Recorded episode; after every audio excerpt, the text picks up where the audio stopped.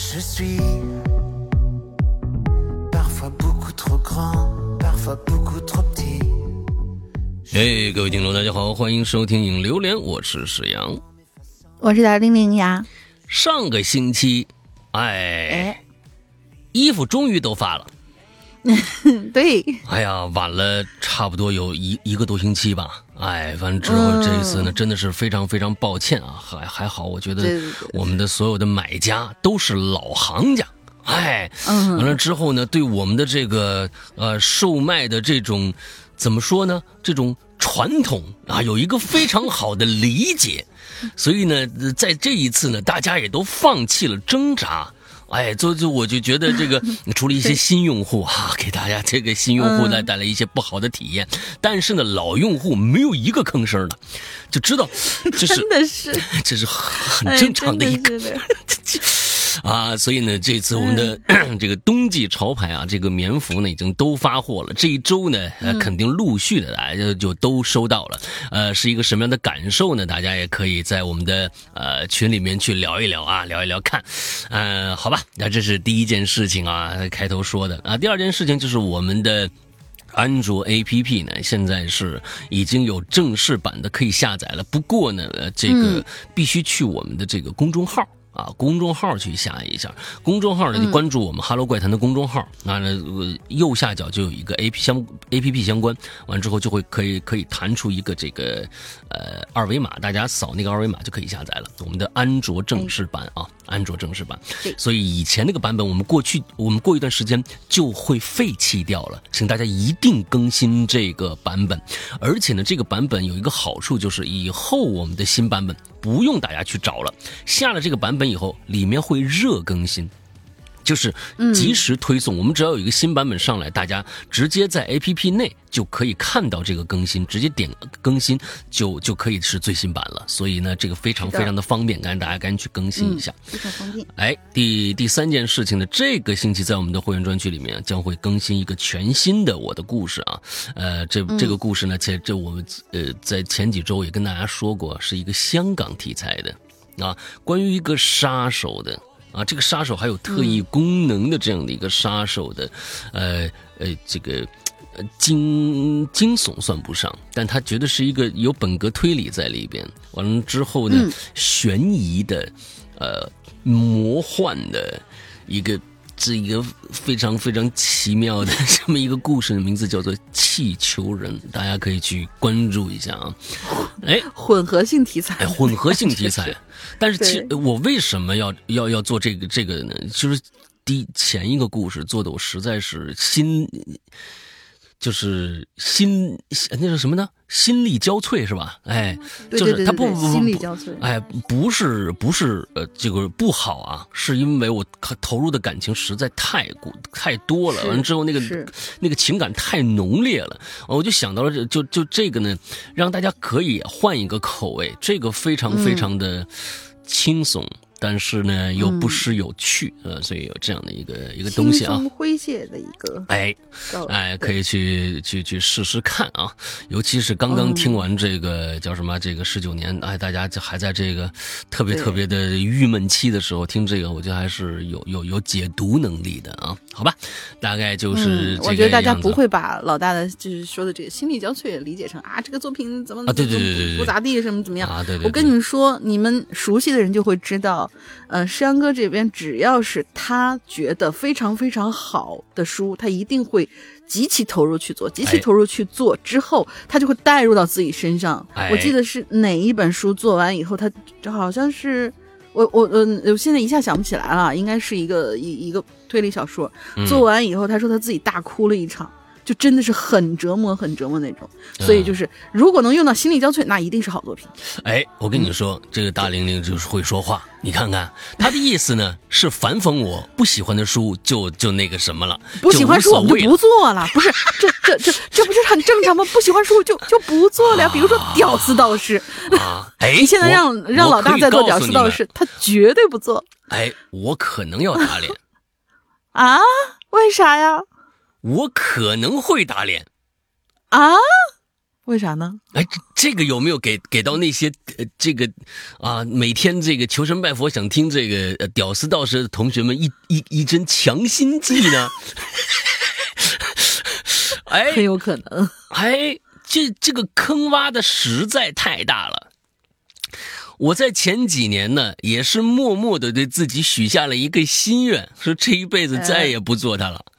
但是前几天啊，呃，应该是上上周四吧，上周四的时候晚上的时候，我跟一位朋友在吃饭，嗯。他也听我们的节目，他说呢，呃，屌丝道士呃不是好啊，是就是觉得他是一个另类的存在。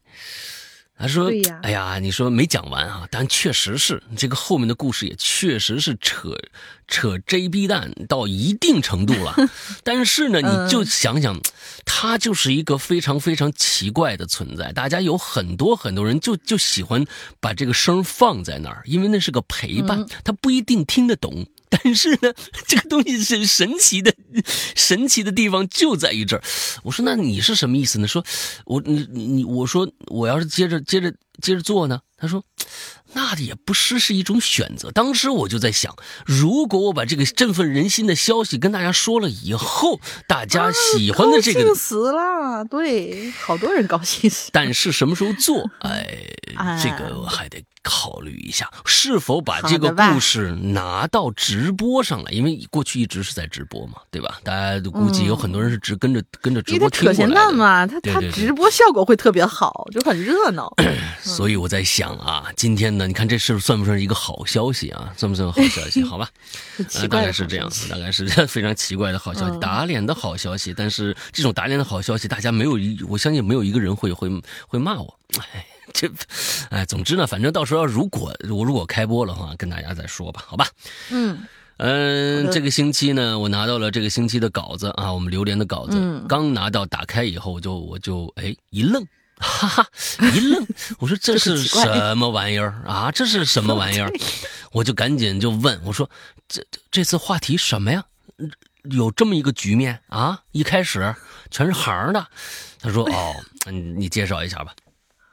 嗯，好，这次的话题其实就是喜闻乐见，哎，也不是也不能说喜啊，很多人遇到这个事儿都很很 out，。喜闻乐见的一件事儿就是停电了。对我们好像从来都没有做过这个话题，然后我那天问了一嘴，我说是，哎，啊，确实没有做过停电就是大家有没有记得做过停电没有？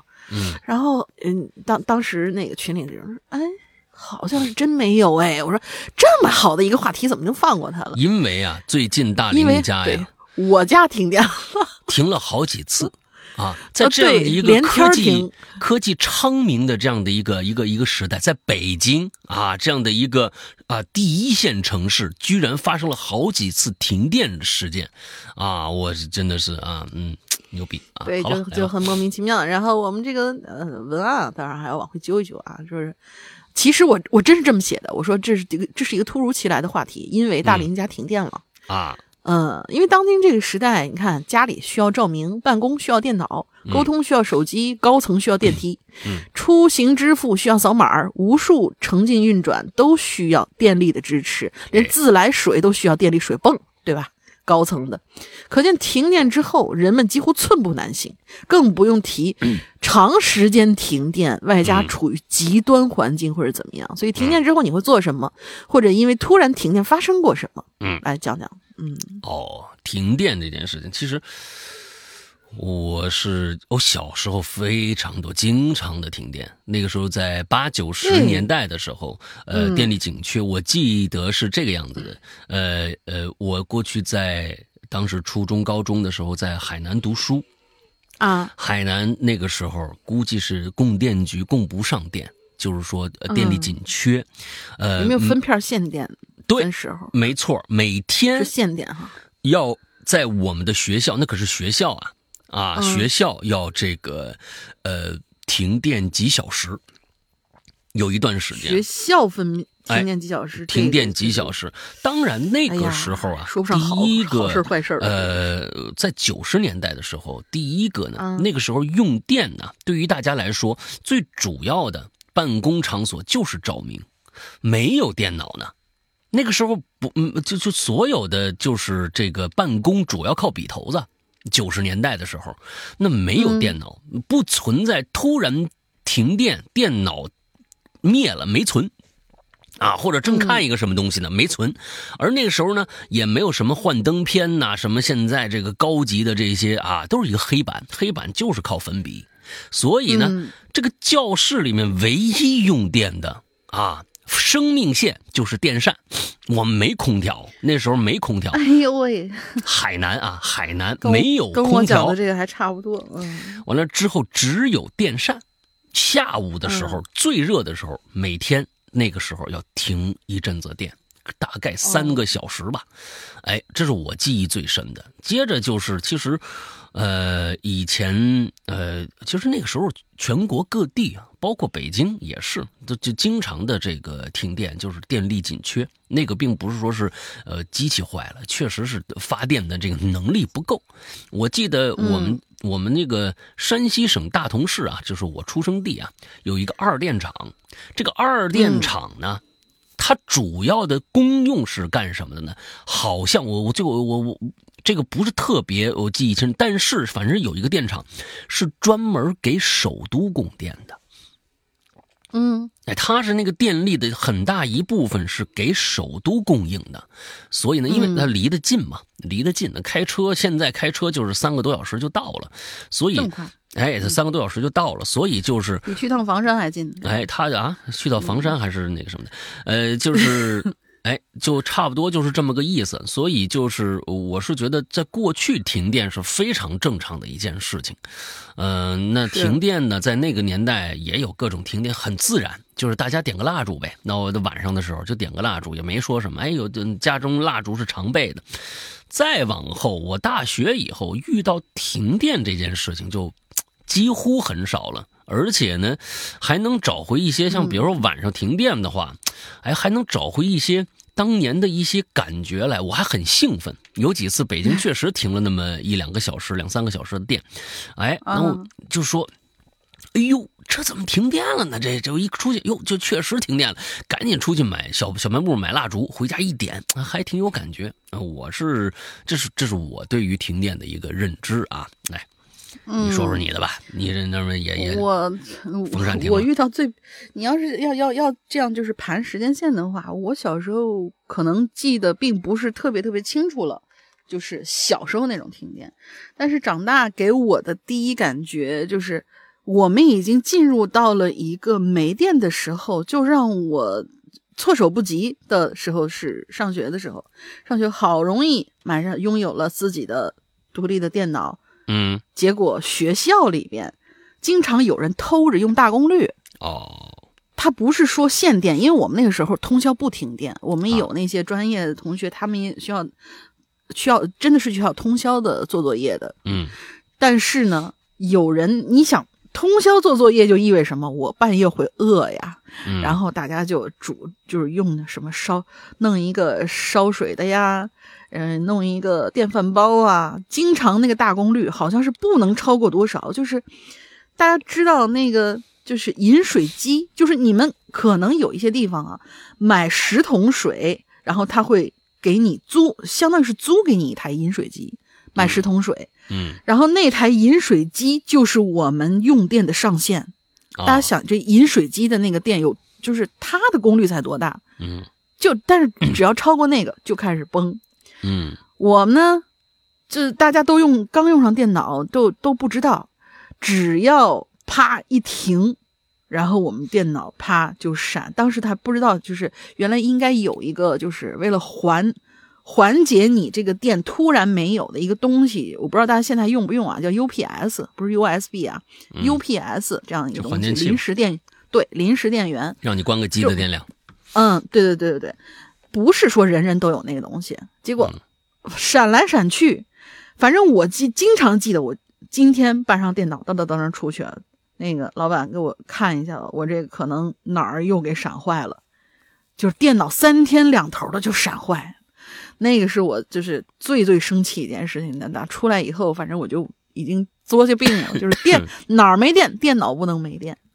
但但是就是说，这种为什么我又突然想起来一个，就是在这个文案里写了一个长时间停电，就是处于极端环境了。因为刚才老大说到一个，他在海南夏天的时候，那海南那个地方夏天那那肯定非常非常热，电扇需要那个什么。我们在就是当时我在山西，但是我爸妈在北京。突然有一天，我妈给我打个电话说：“哎呦，咱这儿停电了，北京哦，那是前几年的事儿。”然后停电了是怎么回事呢？也是跟这个大功率有关系，是大家都开始开空调，但是我们这个小区啊，它的那个供电箱可能是一个独立给你的这个一一个供电箱，所以就是经常只要大家一开所有那种空调，大家都开了以后就就崩了，崩了好几次，那就是检修吧。结果我妈告诉我。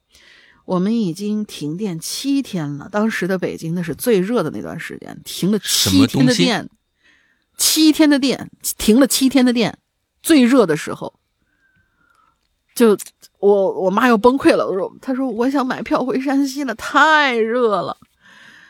嗯，就是对，就是有有有一次这样的一个一个一个经历，所以就是每一次对每一次，所以就是停电这种事情，在我家这个位置。其实还挺常见的，就动不动可能那个电箱嘣就就这么着了。前两天也是，嗯，我的电脑又光荣的被闪坏了。哎，你看看，这多少年以后啊，居然还会有这种事情发生。所以说，哎，龙鳞住在原始社会，你知道吗？哎，大概就是这样的一个意思。哎，就就真的是，嗯，好吧，那我们先看看。所以，所以说我我就觉得这期话题必须得做啊！得看看大家都遇到这个停电的时候都在干什么，来吧。嗯，大家看看这期有多么奇葩啊！嗯嗯，对我看啊，我一个、两个、三个、四个、五个，我最起码先前六个啊啊！地球说听收音机，完了，逗号完了，对，逗号说会瘫着发呆啊。唏嘘的烟灰说，看看最高是几层。你是说停电的最高是几层吗？还是看看我们讲故事最高是几层？不知道啊。呃，当然了，你要是趁停电的时候，你没事干，站在楼下数你们楼上那楼层，这倒也是一个解除无聊的好办法啊。嗯，然后跑路说，记得当年高中上晚自习的时候，忽然停电，教室里一阵快乐的尖叫声，没过两分钟来电了，又传来一阵叹息声啊。哎，真的。真的会，尤其是快下学那会儿，突然停电了，或者突然下雨了，我们可开心了。呃，再下一位同学问，嗯，小时候上学的时候，我挺喜欢停电的，尤其是晚上停电，因为不用写作业。哦，谁说不用写作业？你点个蜡烛不写作业吗？真的。呃，在下面这个啊，就正儿八经的，我们大家开始就是写写一些东西了，叫打比方同学。亲爱的两位主播好呀，刚好看到就来留言了。忽然想起小的时候在乡下，那会儿夏天经常会停电，停电的晚上就坐在院子里，夜凉如水，听蝉鸣蛙叫。嗯，那时候的星星真的好大一颗，又好亮啊，满天都是，感觉伸手就可以摘到了。不由得就想到“满船清梦压星河”这句诗。奶奶在院子里摇着蒲扇，哼着她喜欢的歌。以前并不能体会到这种意境，回首看那会儿啊，真的就像很多文章里写的那样，有种被二十多年前的子弹击中心脏的感觉。嗯，现在住在城市里，热闹又喧嚣，停电了以后，世界就像按了暂停键，点起蜡烛，看着嗯明灭摇曳的烛火，享受这片刻的安静，也挺好的。是新加入的鬼友，希望《哈喽怪谈》越来越好，也祝二位主播大吉大利，万事如意。哎，欢迎你加入。好，听个电也能吟首诗，这个心态是非常好的啊！是是是是。刚才呢，大家在呃听节目的时候，是不是听到了一两声的这个呼噜声？猫叫。等一下啊，等一下。嗯，我们看看啊，现在还会有没有？嗯，山哥睡着了。都不是我啊。听听还有没有？反正我是听不着的，你们听。总之呢，如果再听到呼噜声。那是皮蛋在打呼噜好吧，不是啊我啊，我没有那么那个什么。皮蛋儿在那个我的左下方门门门口那儿啊、哦，趴着睡着了哦。花花呢是在我的电脑这个笔记本的后边，他在那儿睡觉。所以待会儿如果有两个打呼噜的声音，就是他们发出来的啊，哎，让大家感受一下。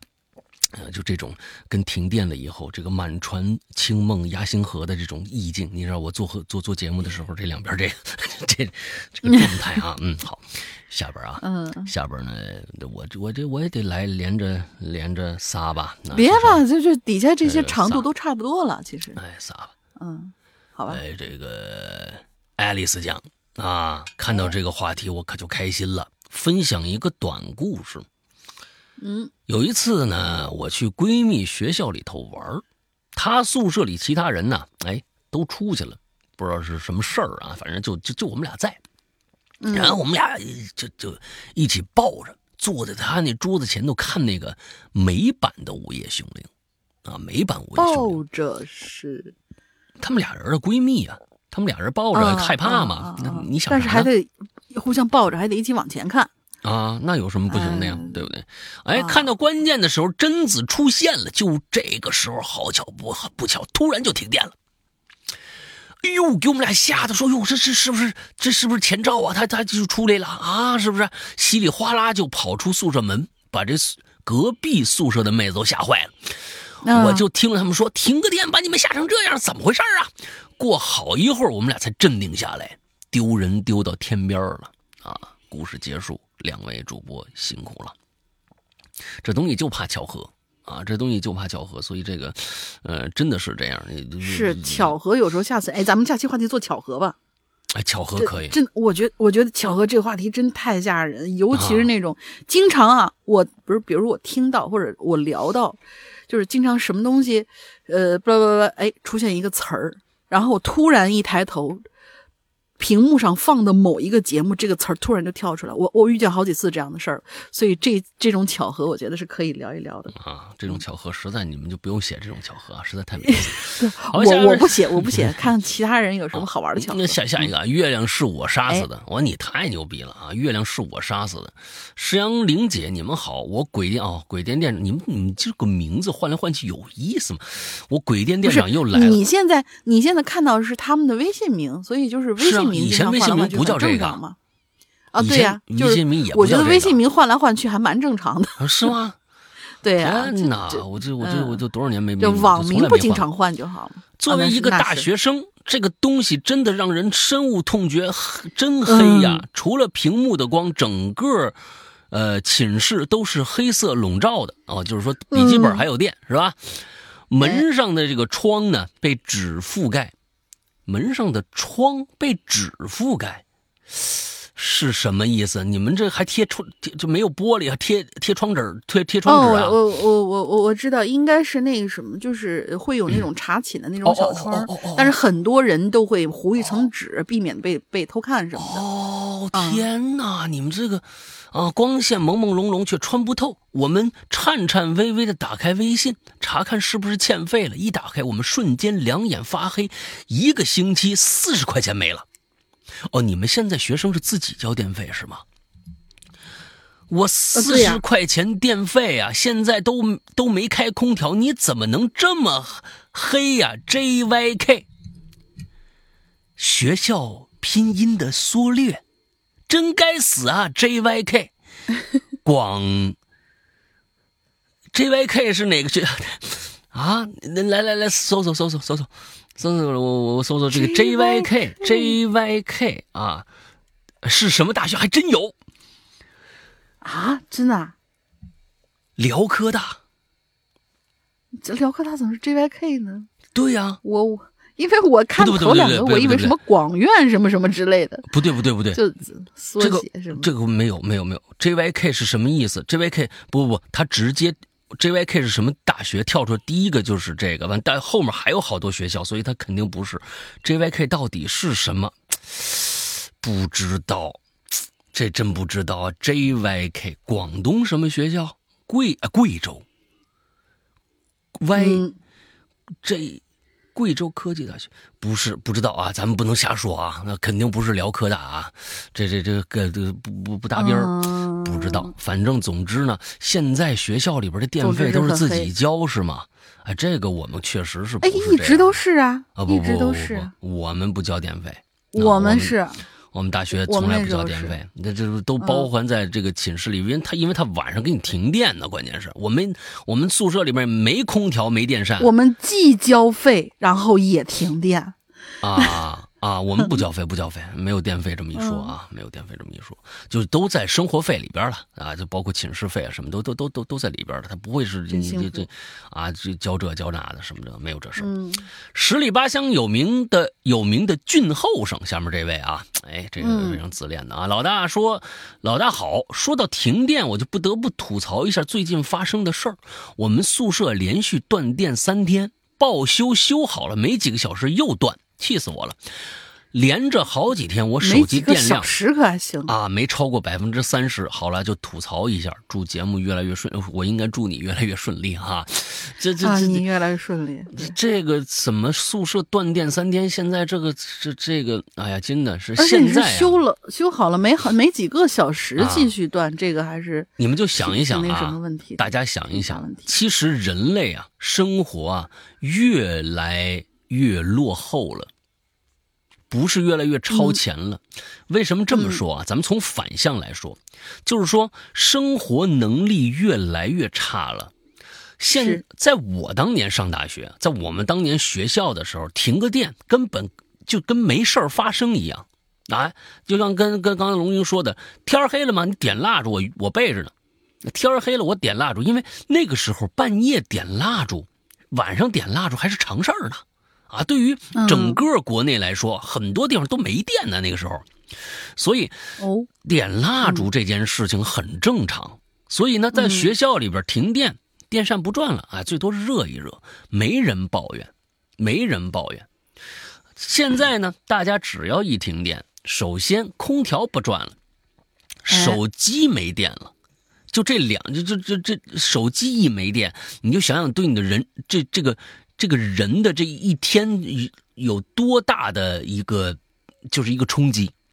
没手机这件事情有多大的冲击？所以电对于现在来说，如果哪一天发生什么事儿，整个电力被摧毁了，那这就一下，我估计很多人连连这这怎么活都不知道了啊！怎么活都不知道，真的是挺挺挺那什么的。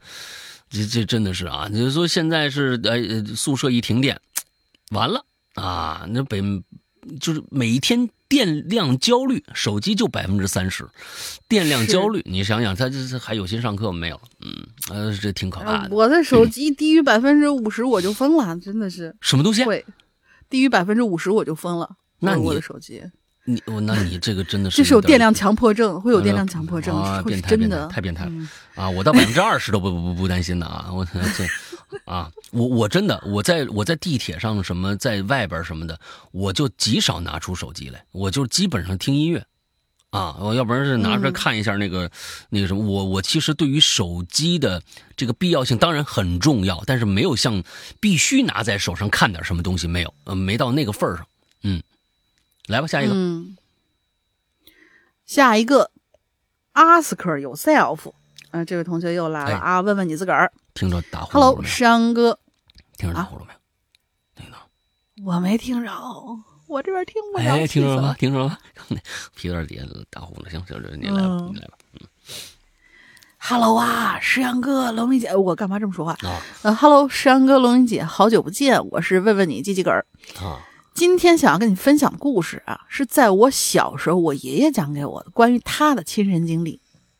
这件事儿发生在抗日年代，那个时候我的爷爷也还是个小朋友呢，和家人以及周围的邻居啊，长期在防空洞里躲日本鬼子，在阴冷潮湿的环境里席地侧睡。他呢，侧睡的时候啊，时常贴着地面，所以当时他的眼睛也因此患了眼疾了。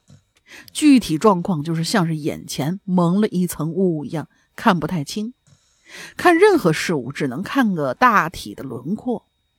因为当时并不太平，也没有及时的去看医生，就这样拖沓着没治。后来战况渐渐好起来，他们不必每日每夜都躲在防空洞里，而是可以各自回各自家。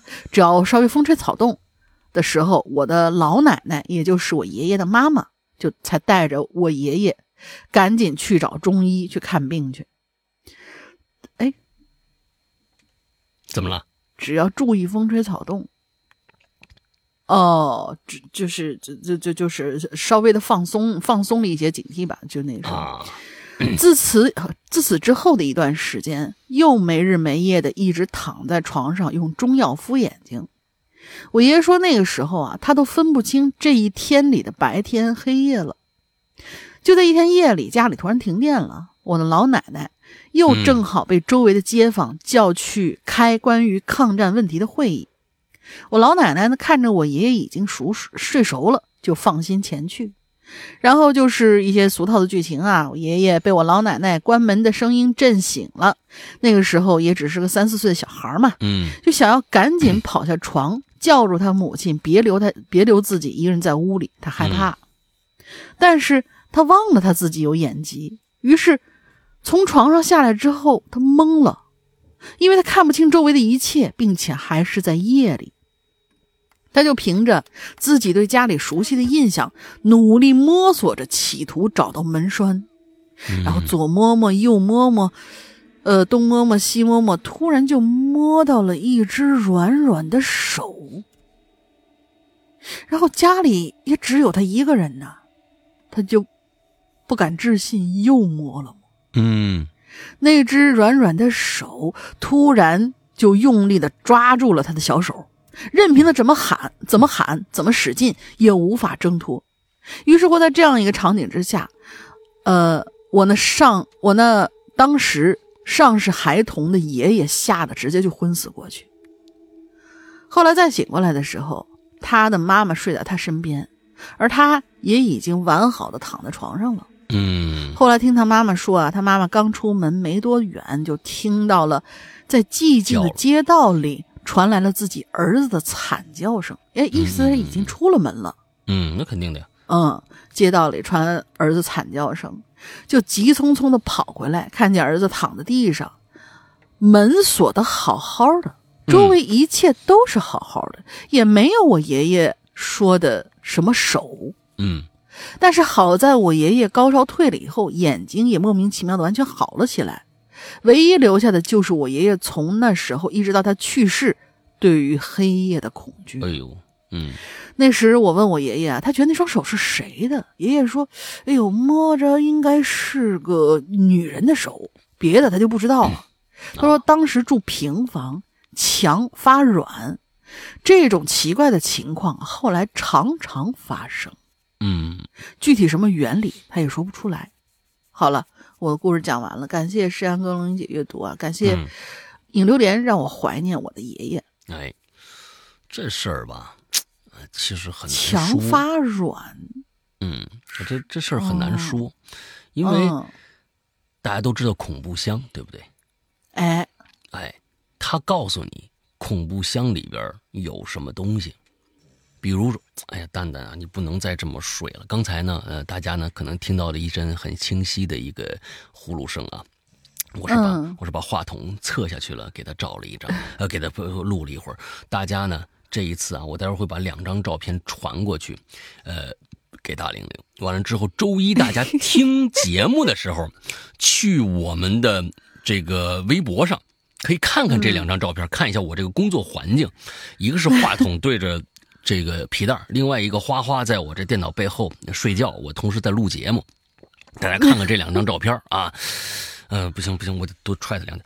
皮蛋呢蛋蛋，不能再说，你你那那换换个姿势，换个姿势再睡。你这这呼噜声太大了，真粘人呐，不行不行，真的，哎，好嘞好嘞好嘞好嘞好了好了啊，今儿睡太粘人了。睡吧睡吧睡吧，嗯。嗯好，哎，其实恐怖箱这个呀，就是人在黑暗当中，你不知道你对未知的自己脑，就是一个脑补。这个脑袋呀，其实大脑对于、对于这个世界来说，对于人类来说，是一个其实一个非常非常一个一个怎么说呢，玄幻的存在。呃，我经常跟大家说，我说我们看到的世界是这个真真实世界的样子吗？绝对不是。因为只不过我们看到，因为 你说猫和狗看到那个世界跟咱们不一样，他们看到那个世界就是真，他们看的是也是真实世界啊。那个他们看到的东西也是客观存在的呀，对不对？但是我们看到那个颜色就一定是吗？那是那是波长的问题。我只不过我们的眼睛对应这个红色就是这样的，蓝色就是那个样子的，对吧？那你说色盲看到的就不是真实世界，也一样是真实世界，只不过他们眼中看到那个世界是是那个样子，而他们是少数少数存在而已。所以其实大脑对于事物的认知其实是具有欺骗性的。对。哎，过去有一个娱乐片，我忘了是哪个娱乐片里边，就是哎，嗯，前面放一箱子，观众能看到那箱子里面放的是什么，你你那个那个嘉宾看不着，就告诉你这里边有可能是呃泥鳅，但里边呢放的是那个叫什么，就是那个吃的那个东西，就是那个魔芋魔芋魔芋条或者什么之类的东西，反正软软的那种。你说它不是，别人都知道不是，他摸下去就感觉就是滑溜溜的。所以其实他还感觉有可能那个东西在动。呃，对，对，所以在黑暗当中，我们的大脑如果处于一个什么样的，不管是有戒备还是无戒备的一个状态的时候，当在黑暗中不确定我们眼睛没有看到的时候，摸到了一个相似物体的时候，那个物体开了灯，你打死也想象不到那是什么东西，那跟他脑子里一样的那个东西，但是。他就觉得是那个东西，就比如说，咱们这个问你格几格的这个这个爷爷，他可能摸到了一个跟手很相似的东西，但是呢，灯亮了以后，那个东西绝对不会想象到是手，也有这种可能吧？我觉得这种可能性也是蛮蛮大的一种存在，所以其实有的时候，呃，还是自己吓自己。啊，还是自己吓自己，摸到了一个这种，哎，这手坏了，这东西什么东西？一个打打打开一看，是什么东西呢？不知道。啊，我也想象不到一个跟手很相像的一个东西是一个吧在墙上的面团儿。啊，也有可能吧。啊，总之，总之是 就是那扒在扒在墙上面，有也也也也够奇怪的啊。那那平时扒那儿有个是这东西干什么？是吧？但是呢，这就是个呃，我们在这个世界里边，如果要解释这种灵异灵异事件的时候，我觉得啊，绝大部分我不否认灵异事件的存在，但是呢，我估计可能有百分之七八十的可能性都是我们自己吓自己，摸到了一个。跟那个东西很相像的东西，我们认为是另外一件东西而已。对，来吧，嗯，下一个，下下一个该我了是吧？嗯，对，就呃，Lichi 是是这么念吗？啊，Lichi，啊，对，呃，杨哥林姐好，本普通的大学生又来留言了。想到停电，思路要回到我高中的时候，是直属的高中，虽然呢。哎，就是师资力量非常的强大，这教学楼呢，可是有年头了，挺老。有一年下大雨，把这墙体上的这个高级中学的这个装饰字啊，都给吹掉了。幸好啊，是雨夜啊，学生们已经放学了，就没伤着人。校园里粗壮的老树，夏天呢遮住了大半的阳光。凉亭里的月亮门哎，教学楼后。用砖头铺的地面，还有生锈的这个铁栅栏，都是岁月的痕迹。故事就发生在这儿。哎，他这个老学校，高二晚自习呀，这教学楼里头停过几次电，大家呢摸黑的收拾书包，抓紧时间离开学校，这样他不就能提前回家了吗？对吧？而那一次停电呢，有所不同，在失去所有光源之后啊。这个教室啊，就陷入黑暗了啊！没电了嘛，同学们就开始啊放肆起来，哎，大声聊天哎，呃，大声骂街是吧？那也不知道谁骂的吧？哎，屋里呢闹哄哄的。同桌的我那同桌小 A 呀说：“哎，想去厕所。”我说：“那我陪你去吧。”啊，俩人呢就去厕所了。刚进厕所。有这么一隔间儿啊，就是这个，就是厕所，他们这这看来是都是，哎，不是那大通铺啊，这这还是有隔间儿，有这么一隔间儿啊，就传来不断的冲水声，和那个门呢吱呀吱呀左右晃的那个声音。哎，这门呢不是说是这一开吱吱吱停住了，它是来回晃的那吱呀声，我就感觉不对。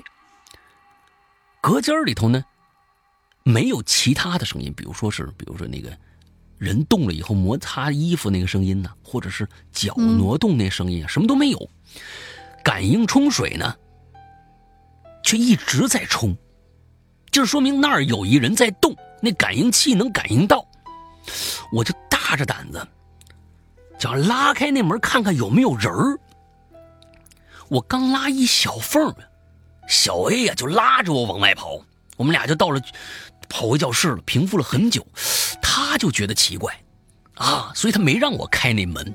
后来呀，再到一楼这个，再到一楼这个卫生间上厕所，这隔间居然就不能用了，贴着两个字儿已坏。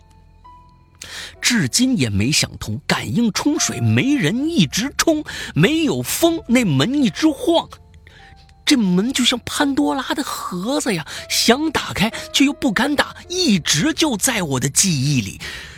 这故事就完了。哎，丽姐，我告诉你，人家当时要拉开看看，也就不不不那个什么，不不是，不是，人家告诉你答案了，已坏呀，啊，哦，坏了，它就是坏了。没人冲，没人站那儿一直冲水，它可不就是坏了吗？对不对？那个门呢？有道理。它不是，它不就是坏？你们你们想什么呢？你们为什么这么就想这么多呢？它就是坏了啊！没人站那儿冲水，他浪费浪浪费水资源，这不就是坏了吗？那门呢？稍微的上下两个印儿啊，门门印儿啊，有一个拖一个螺丝，它就处于一种失衡状态，失去了过去的一种平衡。那么呢，有一个由于地球引力，还有一个斜向的一个力拉扯着这个门，它就呢，它就会啊左右的摆动的那种样子。哎，所以真没什么事儿啊。千万别吓自己啊！人家告诉你了，已坏，你还要人怎么说？这个 啊，对吧？哎，这别瞎想，别瞎想啊！来吧，啊，别瞎想。下一个，下一个，下一个我也来吧。这个太短了，下下个一一那太特别长啊啊！行，Allen 啊，可爱的世阳哥，重口的大玲玲，你们好。哎呦，你这个真真真的特别对啊！我重口吗？三十多年前的一个晚上。艾伦的家就是这他自己的家。艾伦的家突然停电了，艾伦的妈妈一边抱着襁褓中的艾伦，一边翻着蜡烛。这个时候呢，黄门被敲响了。艾伦的妈妈呢，连忙去打开黄门。门外站着的是艾伦邻居家的大嫂，艾伦叫她大娘。只见呢，这个大娘一手举着蜡烛，另一只手还攥着两根蜡烛。一只手举着一支蜡烛，另外哦，嗨，一共三根蜡烛是吧？哎，嗯嗯，温暖的烛光中，他和善的笑容，和善的笑脸，就就没写了。他和善笑脸怎么了啊？原来是艾伦的大娘在停电的以后，不是人家说是温暖的烛光中是他和善的笑脸。句号，温暖的烛光中是他和善的笑脸。我总觉得这个大娘应该不怀好意啊。原来是 艾伦的大娘在停电以后赶忙来送蜡烛了。从此，两家的邻居几十年的友谊开始了。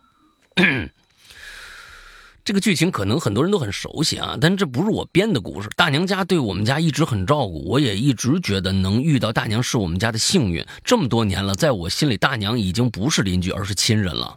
嗯，最后祝世阳哥越来越可爱。呃，鬼友们多多投稿，让世阳哥记仇的稿子。嗯，太喜欢石阳哥跟大家互动，可爱的，谢谢。祝大玲玲的宠物越养越重口啊！他我没有啊，啊，他那个我哪养重口宠物了？真的是 这个给你养个几只美国大连什么的，那才重口啊！我是觉得吧，是这个啊，呃，哎，刚我想说什么？你看，让被你一下弄弄弄弄那是哦，对，又赖我。过去的真的碰到好邻居啊。碰到好邻居真的特别特别的有运气，这个真的是不得不这么说。其实，在过去的呃我们的生活中，尤其是我小时候，其实邻里关系是非常之近的，非常之近的。那个时候，其实大家的社交面没那么广，不像现在，大家不像现在，因为大家现在把主要的社交的精力全部放在了手机上。他不在于对门了，而且对门呢现在也不是熟人，像过去呢真的是什么叫街里街坊啊？这个街里街坊并不见得他要跟你住对门，你就一定跟他亲。而是街里街坊是常年才能这么叫的，街里街坊的大家都认识，这叫街里街坊。现在根本就不认识。你比如说我们家的对门，我们家的对门，我呢就是在整个这个楼道里边啊，呃，这所有这一家的就没有北京人，就全都是外地来打工的。呃，这里边有我们这一层有有六户，有六户，三户呢是住的确实是本家。啊，就是没租出去，剩下的我对门这儿肯定是租出去的，已经换了不少人，这个这个，啊人了，嗯，就这换的这个人呢，还真的很奇怪，每一户换来的都怕狗，都怕狗。啊，那我是觉得呢，我这人就觉得，哎呀，人家怕狗不是人家的事儿，人家确实是，就是说你不能责怪人家，对吧？人家可能是可能是人家有点什么童年阴影啊，什么这个那的，你不能怪人家，人家怪怕就怕吧，人家没没说你怎么着的，就怕那个你，呃，他怕不让你养那种的，那我就一脚上去了，是吧？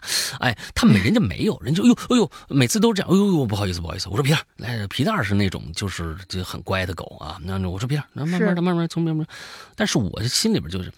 但是我每次啊，就是会做一些，呃，小的这个举动，让大让对门觉得我们这家人还是很很好交往的。就就经常呢，我这儿有那个，就是我买那个大批量的那种，就是呃，就是一大盒子里边装了好多那个 cookie 那种东西，啊，就是人家人家做面包房里面做出来的一大盒，挺便宜。完了之后呢，但是我们又吃不了，我就经常呢，我就敲对门门，哎，我说，哎，他对门，我说，哟，呃，叫新搬来的哈，怎么样怎么样？哎，我就是我我们这儿刚买点这个东西，我们也吃不了，你们你们拿去吃去吧，哎，挺好。但是啊，就这么着，就是他们永远是用特别有戒心的那种状态来看着你的。就觉得你有病那种，你知道吧？然后我觉得可能对现在邻居好像真的就是跟以前 像以前这真的就是一栋楼上面可能谁家有点什么事儿，大家都知道，而且也就是需要帮忙的时候会跑来帮忙，甚至你们家打孩子他会上来劝。是，可是现在你你就是最经常出现的那种悬疑的剧情是什么呢？哟，这人尾随着我，哟，这人跟着我，哟，这人是不是要对我怎么样啊？结果他住我对门。哎，前几天呢是。根本不认识，就是比如说，我们家有一个小的一个洗鞋机，一共洗了两次。我觉得那是一智商税的东西啊，一个智商税的东西。那洗鞋机啊，很小 不大，居然会买这个东西啊！之后呢，我我就真的是又费水又洗不干净，你知道吧？哎，所以呢，我就把那东西啊就放门口了。哎，我还放在整个走廊的中间我上面贴了一条：洗鞋机只用过两次。啊，这个明天我会自己带到带下楼下扔垃圾。如果谁有谁想要自取，啊，我觉得这东西废物利用嘛，大家说不定人家人家想用那边，人家洗鞋机里边当回去当一小厨子是吧？嘿，里边装点米啊什么的之类的，啊，巧吧？啊，好吧，我是觉得是这说不定是有人要要要用的，我也好心嘛，哎，我就放在那儿了。那我呢就出去了呀，回来的时候就是让我看着特别膈应的一幕，嗯，哎，看到膈应的一幕，我回来呢，就我对门把这洗鞋机呀正在往家搬，他正在抱着这洗鞋机往他那就正我对门啊，龙玲知道我家家对门那不是有一门吗？哎，他抱着这东西就往他们家走，开门呢正。看着我就跟看着鬼似的，我一看他抱着，我说哟，你这有用，我这有用还没出来呢。他门迅速的打开，啪关上。哎呀，我是真的是就是不知道，你像你刚才是艾伦说的这位大娘，对不对？过去我跟你说啊，其实过去虽然治安没有现在好，但是人心干净，是。现在的人的戒备心实在太多了，你不管是保护自己也好，还是怎么样也好，人心越来越暗了。嗯，他没那么那么透亮了。其实是这样的，你说对吧？这这这，我这这邻居，这邻居换了两茬了，每茬都这样。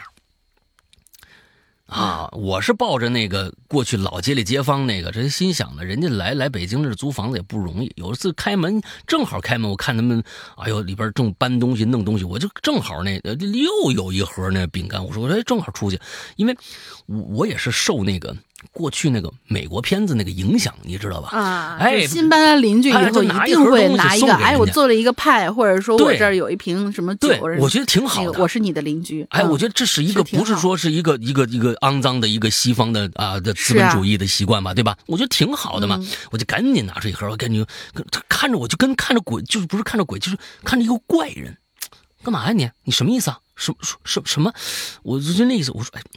这不是但是你知道吧？就是因为现在也确实是很多人遇到过那种，就是呃，不是，比如说，哎，我们家办喜事呢，给你一个喜糖，但实际上是骗子的那种事情。但是我对门哎，我从对门出来的，他不不是说是随便上来敲他门说，哎，我送你这这不是啊，我是对门，你又不是不认识我，对不对？街里街坊打个招呼有什么那个，就是还是觉得不懂事儿啊，但是。怎么教育出来的呢？我觉得也别怪人家父母啊。现在整个这个社会呢，通过这个手机每天看抖音，上面呢没什么太多好事儿，啊，净是那些 烂事儿，让大家觉得特别特别的不安全。社会比过去安全多了，但人心越来越不觉得安全了，这就是现状，没办法。哎，好吧，好吧，讲了这么多，这个就是这个，你我一想，看着人家大娘艾伦的大娘，我就想起，我想我有颗做大娘的心，但是没人让我做呀，你知道吗？这这 真的是啊，行吧，行吧，好，大家来接下一个。好嘞，下一个依依，哎，是啊，对依依，二位主播好，我是破折号。哦，你这我复制过来是两个一。嗯，鬼影人间是我从学生时代听到参加工作了，结婚生娃又离婚了，后来改名的 Hello 怪谈，感觉听了小半辈子啦，也算老听众了吧。但是这是我第一次留言啊，理科生，呃，理科生啊，文笔不好，请见谅。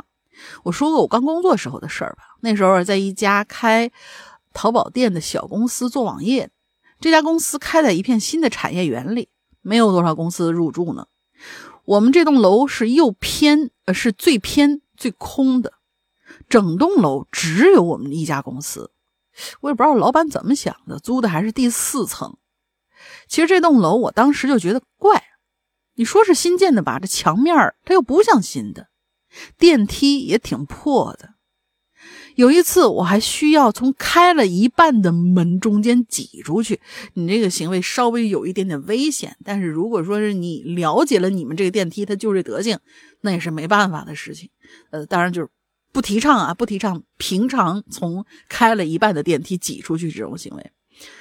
因为公司很小，只有七八个人，虽然有固定的客服吧，但忙起来，比如说双十一。我们其他员工就需要兼职客服和仓库打包，老板也会亲自干活，忙归忙，但是呢，氛围好歹还不错。但后来有员工离职了，一时之间招不到人，老板可能觉得我比较好说话吧，周末就让我一个人去加班，我就要身兼数职了，做客服、答疑解惑，下午去仓库打包。呃，我们仓库在另外一栋楼呢。晚上关电脑、关门，晚晚上关电脑、关灯、锁门。说实话，我这胆儿啊不大。头几次觉得没什么，有一次周末正好暴雨天，整栋楼里暗的不得了，我心里啊就已经开始有些毛毛的了。到了下午，哎，突然停电了，不过大概停了十分钟就来电了。从来电那一刻起，我就觉得我这办公室。怎么有些不对劲了呢？明明停电了几分钟，我还都还算镇定。可自从来电之后，我把电脑重新打开，坐到我的座位上，环顾了一圈空荡荡的办公室，反正我就是感觉不对劲，让我坐立不安的，整个人都有些毛毛的。我为了镇定下来，还起身走了一圈，检查检查空调，检查检查打印机，可是没用啊。我不知道大家有没有过这种莫名其妙毛骨悚然的感觉，我当时就那种感觉。嗯，当时唯一的异常是我浏览公司网页的时候，我的鼠标突然反向了，就是我往下滑轮，网页往上走；我往上滑，网页往下走。你用的是 Mac 吗？啊，我刚想说的，PC 和 Mac 真的就是这样区别，上下那种。持续了几秒钟，然后突然又恢复正常了。哦，除此之外，倒也没什么其他异常。但当时我那汗毛都竖起来了。那非要说的话，我觉得就是这屋子里好像不止我一个人。嗯，呃，这儿说一下啊，我体质其实比较弱，成年了之后去坟场，呃，去坟地我都浑身冷，甚至有一次爸妈带我去十字路口烧元宝去，路人都穿的是春秋装，我穿了件棉袄还觉得冷，我爸妈摸我的手还是冰的，后来渐渐的就不让我去参加这类活动了。可是呢，我又是什么都看不着的那种，只是一种感觉。呃，说回到在办公室啊，就后来呢，我就把我手机音量开到最大放歌，强行调整自己，最后，呃，还是不到下班的时间，我提早溜了。那天以后啊，我就决定辞掉那份工作了，以后再也不用周末待在一栋只有我一个人的大楼里了。这还有一件事是我在机场工作时候发生的。不怎么恐怖，算个乌龙吧。当时我们机场每天凌晨两三点需要清场的，然后就关灯锁门，我们留在大厅值夜班，每层只留一个人。当时的我呢是过渡过渡期工作，呃，反正就是一个类似于安保这样的一个职务吧。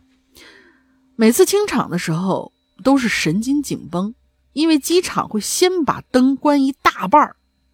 这我不理解，为什么暗的地方甚至还需要打着手电看呢？然后关到一大半之后，我们开始整层迅速巡视一遍，包括厕所里每个隔间、门背后，还有大厅的座椅，要一排一排走过去，还要弯腰看椅子下头，不光要看有没有人，还要看有没有什么危险的物品被人故意留在这儿。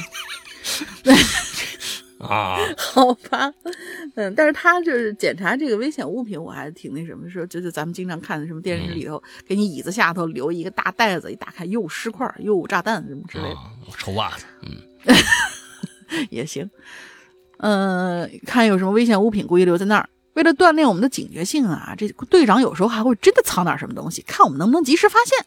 哦，反正我们每次检查厕所隔间和最后锁门的时候啊，就哦我。我每次检查厕所隔间和最后锁门的时候，都最紧张了。锁的是候机大厅的玻璃门。这平常人来人往的地方，每到这个时候都是安安静静的，那安静的都能听到屋顶有噼里啪啦的声音。嗯，有的时候墙体发出“叭”的一声，就那种。嗯，就在这种环境之下，有一次我锁完门，因为需要沿途把所有门再拉一遍。确认有没有锁好，我就像往常那样啊，沿着玻璃内侧往回走，走到一扇门跟前，哎，好像就看到外头有个人嗯，当时大厅已经关灯了嘛，外面有路灯反光，这门又是双层的，看不太清楚。我就用两只手搭在两只眼睛的旁边，凑近了玻璃往外看。啊，外面确实有个人。正用一模一样的姿势贴在外侧的玻璃上往里看，我俩正看了个对眼儿，把我吓了一跳，一声惨叫，好险没叫出来。后来发现啊，呃，这应该是个流浪汉，他们呢有的时候会偷偷藏在犄角旮旯不走。这哥们儿估是想，估计是想观察一下，下次好决定作战路线，结果正好被我给碰上了。哦。其实想想觉得挺乌龙的，把我吓出心理阴影了。都，我后来啊都不敢那样趴在玻璃上看了。其实这个机场工作的时候还发生过其他事儿，而且不是什么好玩的事儿了。好了，第一次留言写这么长，辛苦诗阳哥、龙女小姐姐，特别喜欢你的声音，听别人节目感觉都不对劲了啊？为啥不对劲？祝节目长青。这个东西啊，我觉得这个反正机场啊，就刚刚说商场啊，什么这个东西太恐怖了啊！我觉得这个，因为尤其是商场，商场你晚上还能看着模特。突然想起《回魂夜》了啊！几个保安拿着手电在那照。那商场里边，你说你那个那个模特啊，他要是有个关了灯以后，真挺可怕的。对，关键是有些的时候啊，就看这个这个保安呢，他他他用不用心？嗯，大家想一想啊。如果一个人进了商场，想躲起来是一件非常容易的事儿。他只要跑到一个店铺里边，尤其是卖衣服的，不动就行了。嗯，是背对着你，不动，他就在那儿停着。大家想一想啊，挺可怕的 啊！这人反正就是里边，哎，我就。装一模特，他就躲过去了，接着干点什么事儿。哎，我嗯嗯，不知道为什么我对这种空旷地里边的这种啊，这这还是有一点恐惧的。哎，我想想能能不能写一故事？好吧，下一个空旷地，尤其是地形复杂的，你总觉得好像哪儿会藏着什么，哎，或者什么东西突然动一下，你就觉得哟，嗯，这就对，就会。好，下一个叫吴。世阳哥，龙玲零零零零小姐姐好啊！八年前，一同事给我讲了个故事。啊，那时候我这同事呢刚毕业，就来北京啊找工作，生活拮据。啊，那刚刚毕业的人嘛，没几个钱儿，身上盘缠不多。那精打细算，跟老乡啊一起租了这么一个两个人的两人间的这么个地下室。那会儿啊，北京地下室还是能租的啊。地下室除了便宜，这啊，这个就就剩下的就是现在现在盖房还有地下室吗？现在盖房地下室这种有地下室这种东西，好像就是我小时候就是每每家每户那一栋楼底最底下都有地下室。地下室过去的呢都没有。那个地下室不是用来住的啊，它是当当当小小小房的。有一些有些地方都地下室，就是隔出一间间小房给楼上的户，每一户有那么一个小储物间。是是是啊，可能到最后物业完了觉得，哎，就给给隔上大的，就当的租出去了，还是怎么着的，不知道啊。嗯，哎，但是这个地下室呢，除了便宜就是潮呗，就是暗呗，是不是？那种伸手无无不见五指的暗，那可不吗？它没任何你不开灯，没有任何的光亮啊。房东为了节电费。在这地下走廊上啊，安装那种，就是那枣核大小的那个五瓦的那种感应灯，嗨，嗯，哎，就是郭德纲说那个枣核大小的，哎，灯泡的亮度只比这个紧急通道绿灯啊亮那么一点点。平常上下班高峰啊，在走廊上能偶尔碰着那些租户，距离超过两米就不认识对方是谁了，哈哈，只能看着一个黑漆漆的背影。今天。因为下班早，走在走廊的时候格外的安静，静到只能听着自己的心跳声和走廊对面回荡的那鞋子咔嗒咔嗒的响声。我那同事啊，回到屋子就插上门，就到床上了，啊，面对墙壁躺着玩他那个。老款诺基亚 那贪吃蛇，还挺好玩的。那灯可就灭了，整个屋子乌漆嘛黑呀，什么都看不着。哎，怎么回事啊？这这这，那就就剩手机上了啊！手机上那绿油油的灯啊，绿油油的灯亮着，剩下的什么都看不着了。啥？地下这地下室供电系统啊，它不稳定。当然了，这停电也是常有的事儿。我同事当时呢也习惯了，没在意。可是房间黑漆漆的，也没个声，没个亮，就感觉时间都停止了。就这么过了一会儿，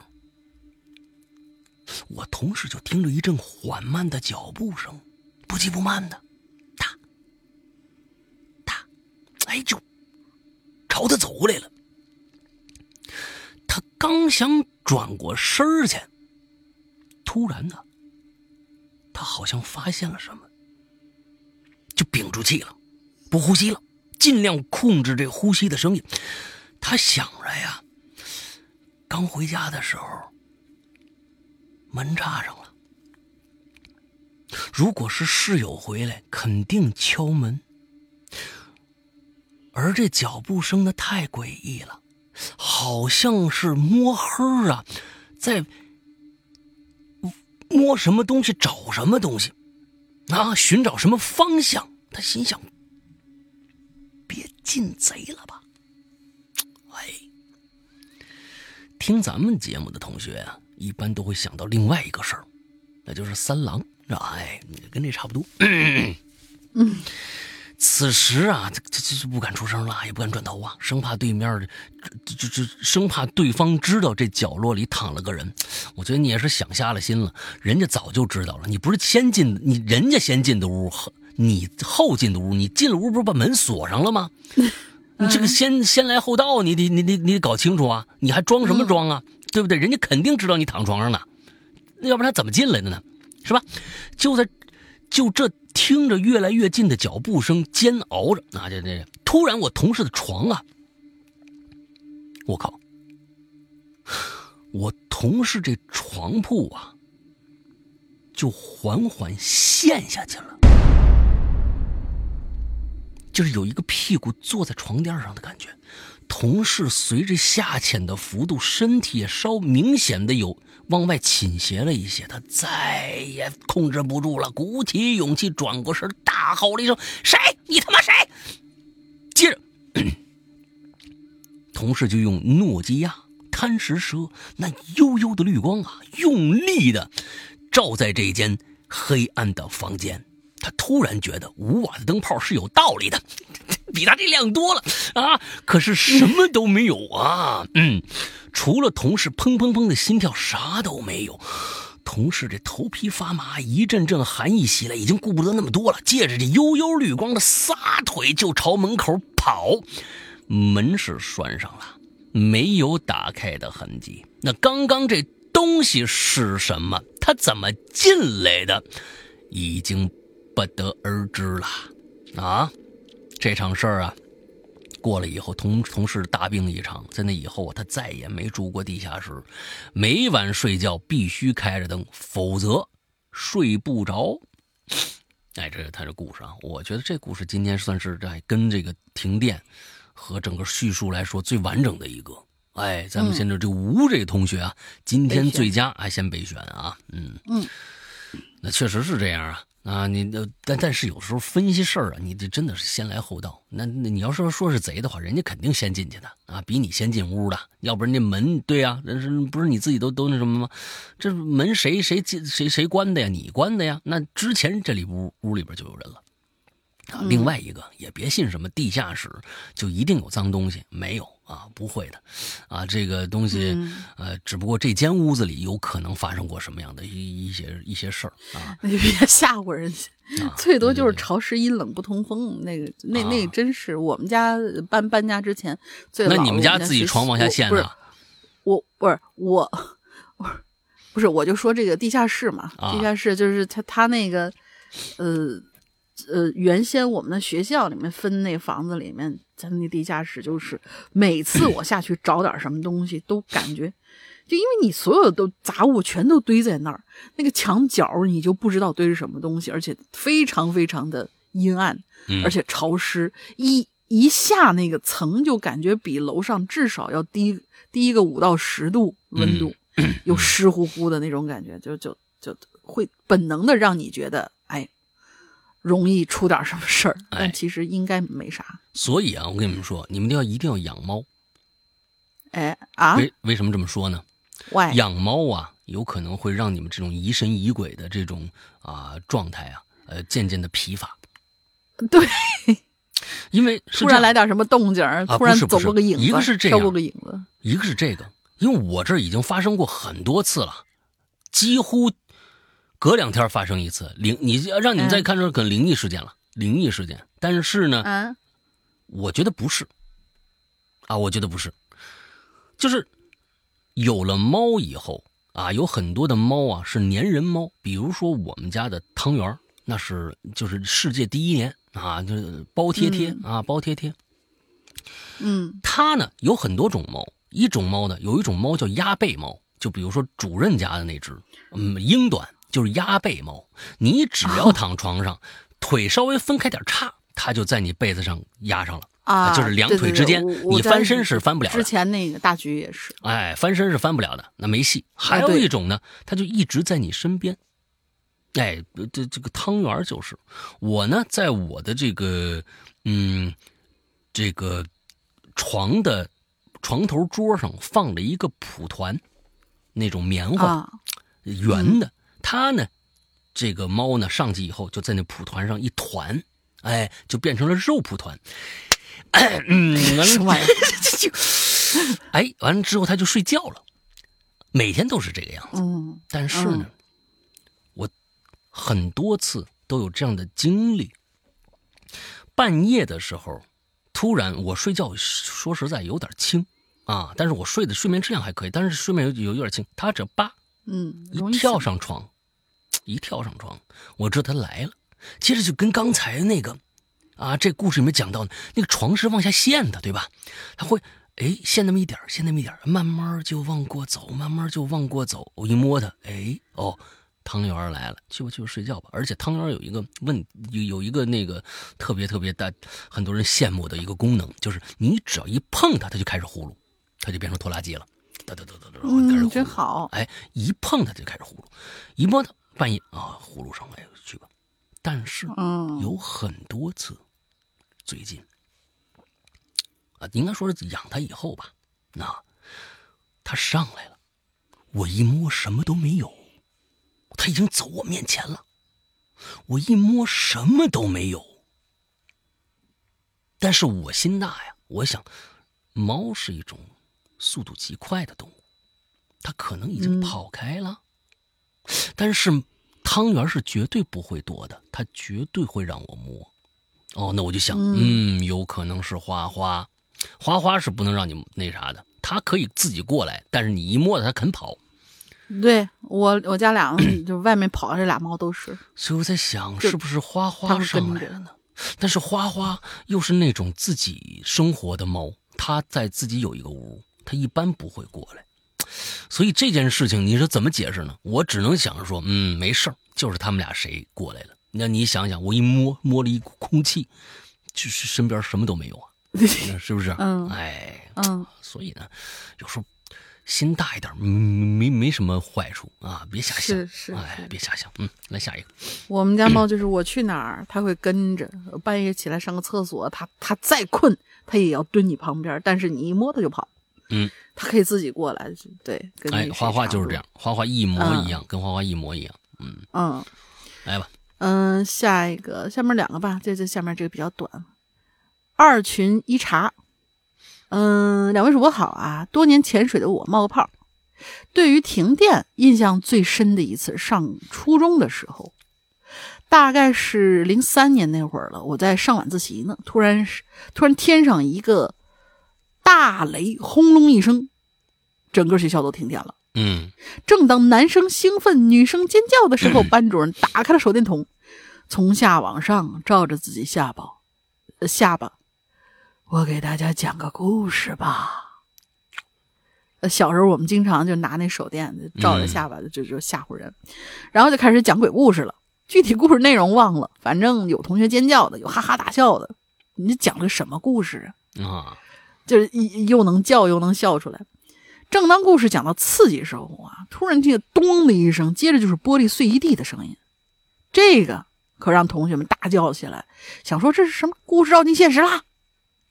班主任跑到走廊一看，原来是我们数学老师把头把头伸到了窗户外面，想看看有没有下雨。被雷劈了，天太黑了，被雷劈，天太黑的缘故，他没看到那个窗户啊是关着的，结果一脑袋就把这窗户挠了个大洞。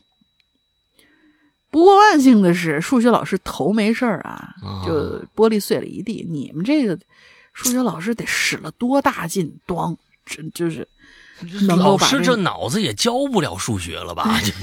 这真的是。好了，这下可好了，恐怖气氛全没了，引爆了全班的笑点。后来同学、老师都帮着扫玻璃碴。过了一会儿来电了，放学回家，好了，没了。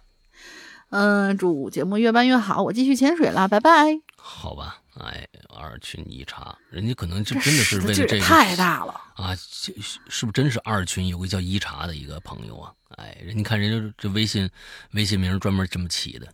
那我是觉得这这个上一期那那个呃得奖那叫叫叫什么来着？金度同学，但是在这金度同学，我得说一句啊，因为他这次其实也留了言了，而且留老长老长好几层呢。可是。啊，就是出现了一个很奇怪的事儿，他的第一层啊，它后面几层都在。第一层我不知道他写了什么东西。呃，你听到我们这期节目的时候，麻烦你或者在在那个私信或者在评论区你找我们一下。他的第一层留言上面显示留言因违反相关规定已不可见。呃，以我们以往的这个经验来说，就有可能，因为他讲的是一个可能是爷爷年轻的时候。呃，就是跟什么抗战啊，或者什么之类的有关系的一些事情，有可能提到了一些摄政的一些词，就是字眼儿。对，他后面会查这个东西，就是什么国家呀、什么摄政啊，这这类的字眼儿。你看一下你的第一层，如果啊你自己手机里有备份还在的话，你大概修改一下，再给我们留一下，因为他那边挺长的，就是呃写的也不错，然后。如如果不念的话，当然，如果这里面确实有一些啊违反规定的东西，我们也不会念。对对对对，太太过，因为太过违反东西，他肯定几层都吞了，他只吞了这一层，所以可能就是几个字眼儿。对，呃，听到一定要叫我们一下。还有就是，他当时说的，他在后台私信有给我们留他的地址，但是我那儿看到了一个新的私信，但我点进去以后是没有东西的。就是你的消息是，你再留一次，你的是你是没有发过来的，就是有可能是我不知道这是出现什么问题啊。比较保险的话，嗯，你你要愿意加我们的那个呃呃客服君的话，可以加一下客服君，然后把你的地址专门留给一下客服君，或者转交给我们都可以。官微军，对对对，什么时候变成？对不起对不起对不起，鬼，因为他 他就他。他是鬼影会员的客服君，我们经常就官微军、客服君，有的时候都会念，都会说啊，就是官微军，官微君的那个微信号是鬼影会员全拼，鬼影会员全拼，就就就这样一个，嗯嗯，然后你加他一下，然后转交一下我们，呃，你的地址，好吧，包括行，能找着人就行，包括你的这个，就是你你你不完整的这个文章的全文，你也可以给我们发过来。呃，如果实在是留不了的话，嗯，嗯嗯嗯嗯，好吧，哎，来下面啊，嗯，两仪灵，嗯，两仪灵是什么意思？哈喽，老大大玲玲，你们好哟。其实我是个听了鬼影十年的老鬼友了。哎呀，说到停电啊，我最先想到的是南红兔子上奇了怪了的那一期直播。嗯，节目录制过程中呢。我们家哦，我还想起来，当时有人说停电了，我有这么个印象。他们家停电了，还是南红兔子家停电了？南什么南红？就节目录中，嗯，停他们家停电了，应该是。啊，是吗？哦，好好好。好像他们家停电，节目录制过程中停电，着实吓人。还还是南红家停电，忘了。那感觉就像大学时候，大家呢围着蜡烛讲鬼故事。突然呢，蜡烛一下就灭了，那种恐惧感。好了，闲言少叙，今天讲讲发生在我身上的故戏吧。嗯，这一篇可不可以让谁？我我我念我念我念。嗯，二零零五年呢，我上大二，哎，零五年上大二，因为学校这个宿舍呀条件太简陋了，不供电，什么东西？你们太这也太这简陋的有点过了吧？发蜡烛吗？你们？我天哪！你们这个这个学校这个啊，天哪啊，太简陋了，不供电是吧？无法使用电脑。同学们之间呢，都流行起外出租房的新潮。这也不算新潮了啊！我们九十年代的时候开始都开始。但是因为学校太简陋，宿舍太简陋，不供电，出去租房，这个是新潮。那你那也不是新潮，那是那是迫不得已，那就是那就是得唱国歌了。起来，不愿做努力的人们，你知道吗？对对对。哎，这东西好家伙，宿舍不供电，哪有这学校？你告诉我，可能就是让你们回去洗漱一下，简单就睡了就得了。你你也别想别的。天哪！哎呀，哎，我也不例外。我和同宿舍的朋友苏苏一起找了一间便宜房子，可就租下来了。这个离学校不远的一处，这就是这房子在一离学校不远的一处城中村。哎，房东阿姨还特别好，单间房啊带一一楼卫生间。哎，单间房带一楼。卫生间哦，就是房，就是一卫生间不是在屋子里面有的。哎，租给我们俩女孩呢，三百一个月，还真是不贵，还包水电，还包水电，我天，这么哎捞着了。我们就这么乐乐呵呵的搬出了学校宿舍，没有了熄灯时间的管控，加上自己有了电脑，再也不用去网吧了，我们就肆无忌惮的熬夜上网。小小的一间红砖房啊，可就成了我们俩人的乌托邦了。记得那是一个下雨的晚上，外面轰轰隆隆的啊，雷声阵阵。我和苏苏啊商量着，今天晚上咱们就别玩玩太晚了，早点睡得了。嗯，这城中村的老房子呀，这也不知道是线路的，是怎么着的。哎，我说你你别别待会儿打雷闪电啊，把那。变电器就跟那个啊，那儿那个就是那个呃，《哈喽怪谈》的主播，就那龙玲啊，那家伙啊，闪坏多少台电脑了？是不是？别把咱们电脑闪坏了呀！啊，咱们不能那么傻啊！说着，咱咱就早点睡得了。俩女孩磨磨唧唧的，还是搞到了十一点，这才进了被窝。将睡没睡呢，迷迷糊糊的呀，哎，就感觉房间里啊。有什么东西亮光？哎，亮光就那么一闪一闪的。我睁开眼睛看，苏苏那个台式电脑啊，那显示器是亮着的。嗯，可是呢，这不已经差不多快睡着了嘛？呢，睡眼惺忪的，也看不清是个啥，反正就是白白的在那发光。我叫你苏苏，苏苏，苏苏，叫两声名字。我说：“你电脑没关，赶紧关了吗？啊，外甥外面打雷那么大声。”苏苏一边在旁边念叨说：“我记得关了呀。”哎，这一边爬起来一边关电脑，一顿操作，显示器那光可就灭了。苏苏转身往床的方向走过来，哎，我也翻了个身继续睡。过了没一会儿，还没睡着呢。这房子里又有亮光亮起来了，嗯，闪闪烁烁，一晃一晃的。我和苏苏同时从床上坐起来了，盯着那电脑显示器。没错，啊，又亮了。可这次我可看清楚了啊，显示器上是待机时候那屏保已经进入了待机那个屏保屏幕保护模式了。啊，我们那屏保是一只猫咪的大头照，挺可爱的。旁边苏叔就说：“不对，我就我我关机了呀。”我说：“你看看，你是不是那个显示器开关没开？不是，这这东西不合乎情理。主机关了，你不关显示器，哪来屏保呢？你知道是吧？刚玩电脑没多久，苏苏呢闻言可就跳下床去了，去关那显示器的开关。啪！哎。关上了，房间就黑下来了。嗯，可能因为这眼睛无法适应这个黑暗的转变吧，就感觉今天晚上这房间怎么出奇的黑，一点亮光都没有。伸出五指还能看着五指，不是伸出伸手不见五指的黑啊！我掏出手机看时间，凌晨十二点了。这个时候，在苏苏还没回到床上的时候。显示器又亮了，同时，窗外一声雷声啊，俩人彻底醒了。哎呦，这个怎么办呢？我就苏苏就问我呀，我说我哪知道怎么办呢？我刚才还说呢，你这主机都关了，还有屏保，我也不是什么专业人士，这这这这电脑故障了吧？明天找来看看吧。苏苏说：“别别，要不要不咱们咱们咱们咱们把咱们把总电源那插头拔了吧？”我当时也是害怕呀，我说还是别了，万一拔了它又亮，那咱就真解释不清楚了。啊，你哎，我跟你说啊。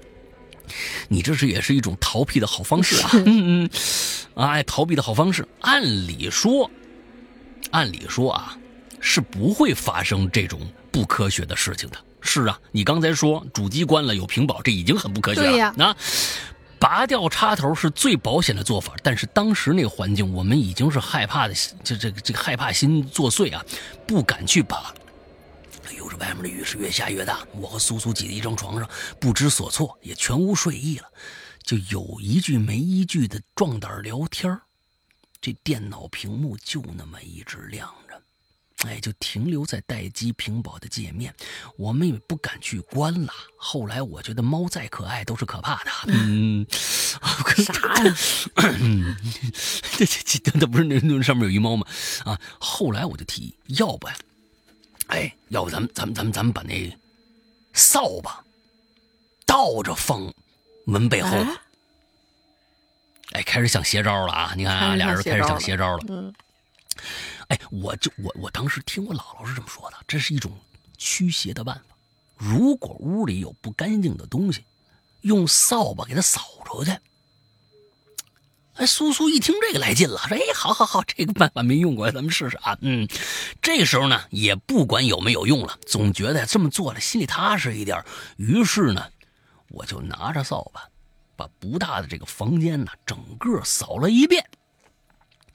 把扫把扫完以后，把这扫把呀倒立着放在门背后。做完这些，我回头看了一眼苏苏的电脑显示屏，屏保上。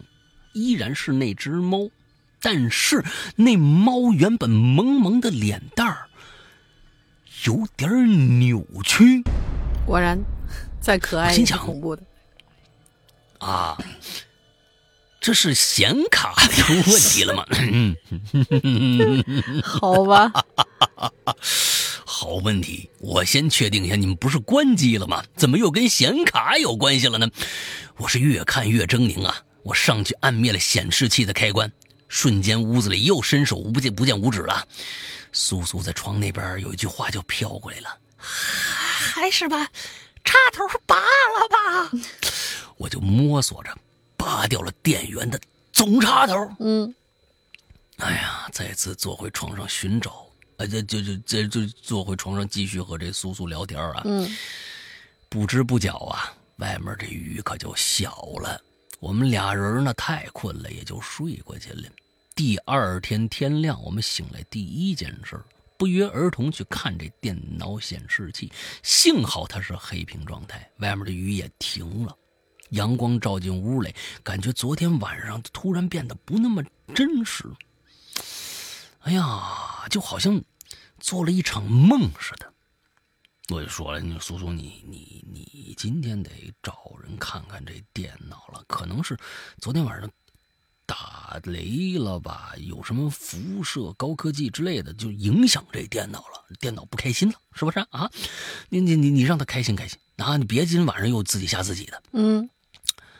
洗漱以后呢，我们呢就背着书包去学校了。下楼的时候正好遇见房东阿姨，哎，那阿姨。我跟你说，这故事牛逼牛逼在阿姨这儿了。阿姨正扶着楼梯，啊，也扶扶着扶着梯子。一大叔啊，站在梯子上，拿着工具，正在检查着那个电表箱。阿姨看着我们下楼啊，笑嘻嘻的打招呼：“哎呀，嘿嘿，起床啦！哎呦，昨天晚上雷真是太大了，这不电表箱要坏了吗？停了一夜的电。”哎呦，你们幸亏是睡得早啊，没受什么影响吧？别担心啊，一会儿就修好了。阿姨不说还好，我们俩都吓着，我们就问阿姨：“阿姨啊，几点停的电啊？”哦，十一点多吧。嗯，停电以后没多久啊。哎呦，我记得昨天晚上还有一声雷呀，特别的大，是把你们吓坏了。我好好听你们叫了。我和苏苏是面面相觑啊，没再说什么。和阿姨道别以后，就去了学校，商量着，咱们呢，还是重新找房，换个地儿住吧。这就是我经历过的一次最离谱的停电事件。哎，这之后呢，其实啊，我们并没有搬离那个小区。其实阿姨呀，有好几栋房子。我们这栋房子呢是三百块钱一个月，还有一栋房子在楼上，是一千块钱一个月。嗯，我们看阿姨这么好，我们就搬到那个一千块钱一个月的住去了。其实啊，这房子根本租不上一千块钱一个月的价，但是当时我们也不知道怎么的，就着了魔似的就搬到那儿去住了。哎，在那儿你还真别说，一切就都顺利了。后来我们知道，其实房东阿姨趁我不在家，在显示器上接了另外一个视频信号在里边。那天晚上根本没停过电，这就变成另外一个故事能解释通啊！从那个从那个他们说这个最离谱的停电事件以后啊，是我编的。嗯，我觉得阿姨这么这么慈祥的阿姨一定有有有诈啊！此疑有诈，你知道吧？哎呀，你们说最后别别给人家好好阿姨天天乱啊，别好阿姨。但是这确实是啊。那那么今天这个虽然写的很长啊。两仪灵啊，十年老鬼友啊，我觉得两仪灵这个肯定是今天最好的一个了。到目前为止啊，写的是确实是比较详细，但是那确实字数有点长啊。但是不这么铺垫的，好像又又又不又不过瘾，是吧？嗯，哎，你想想，这电那么早就没电了，他这屋里，你想想啊，确实是你关机了呀，关机怎么会有这个屏保和显卡的问题？对呀，完全没有了。是不是关机只会有一个显示器自身带的一个 logo 闪一下，它就会灭了，不会一直亮着啊啊！如果不关显示器，下面这个下面有一窜天猴啊，不是窜天猴，窜天猴这个也也也也也够长的啊！来吧，窜天猴，来窜天宇，嗯，窜天宇，诗阳跟龙姐你们好，第二次写榴莲，话不多说，上故事有点长啊，希望没读到。小月是我。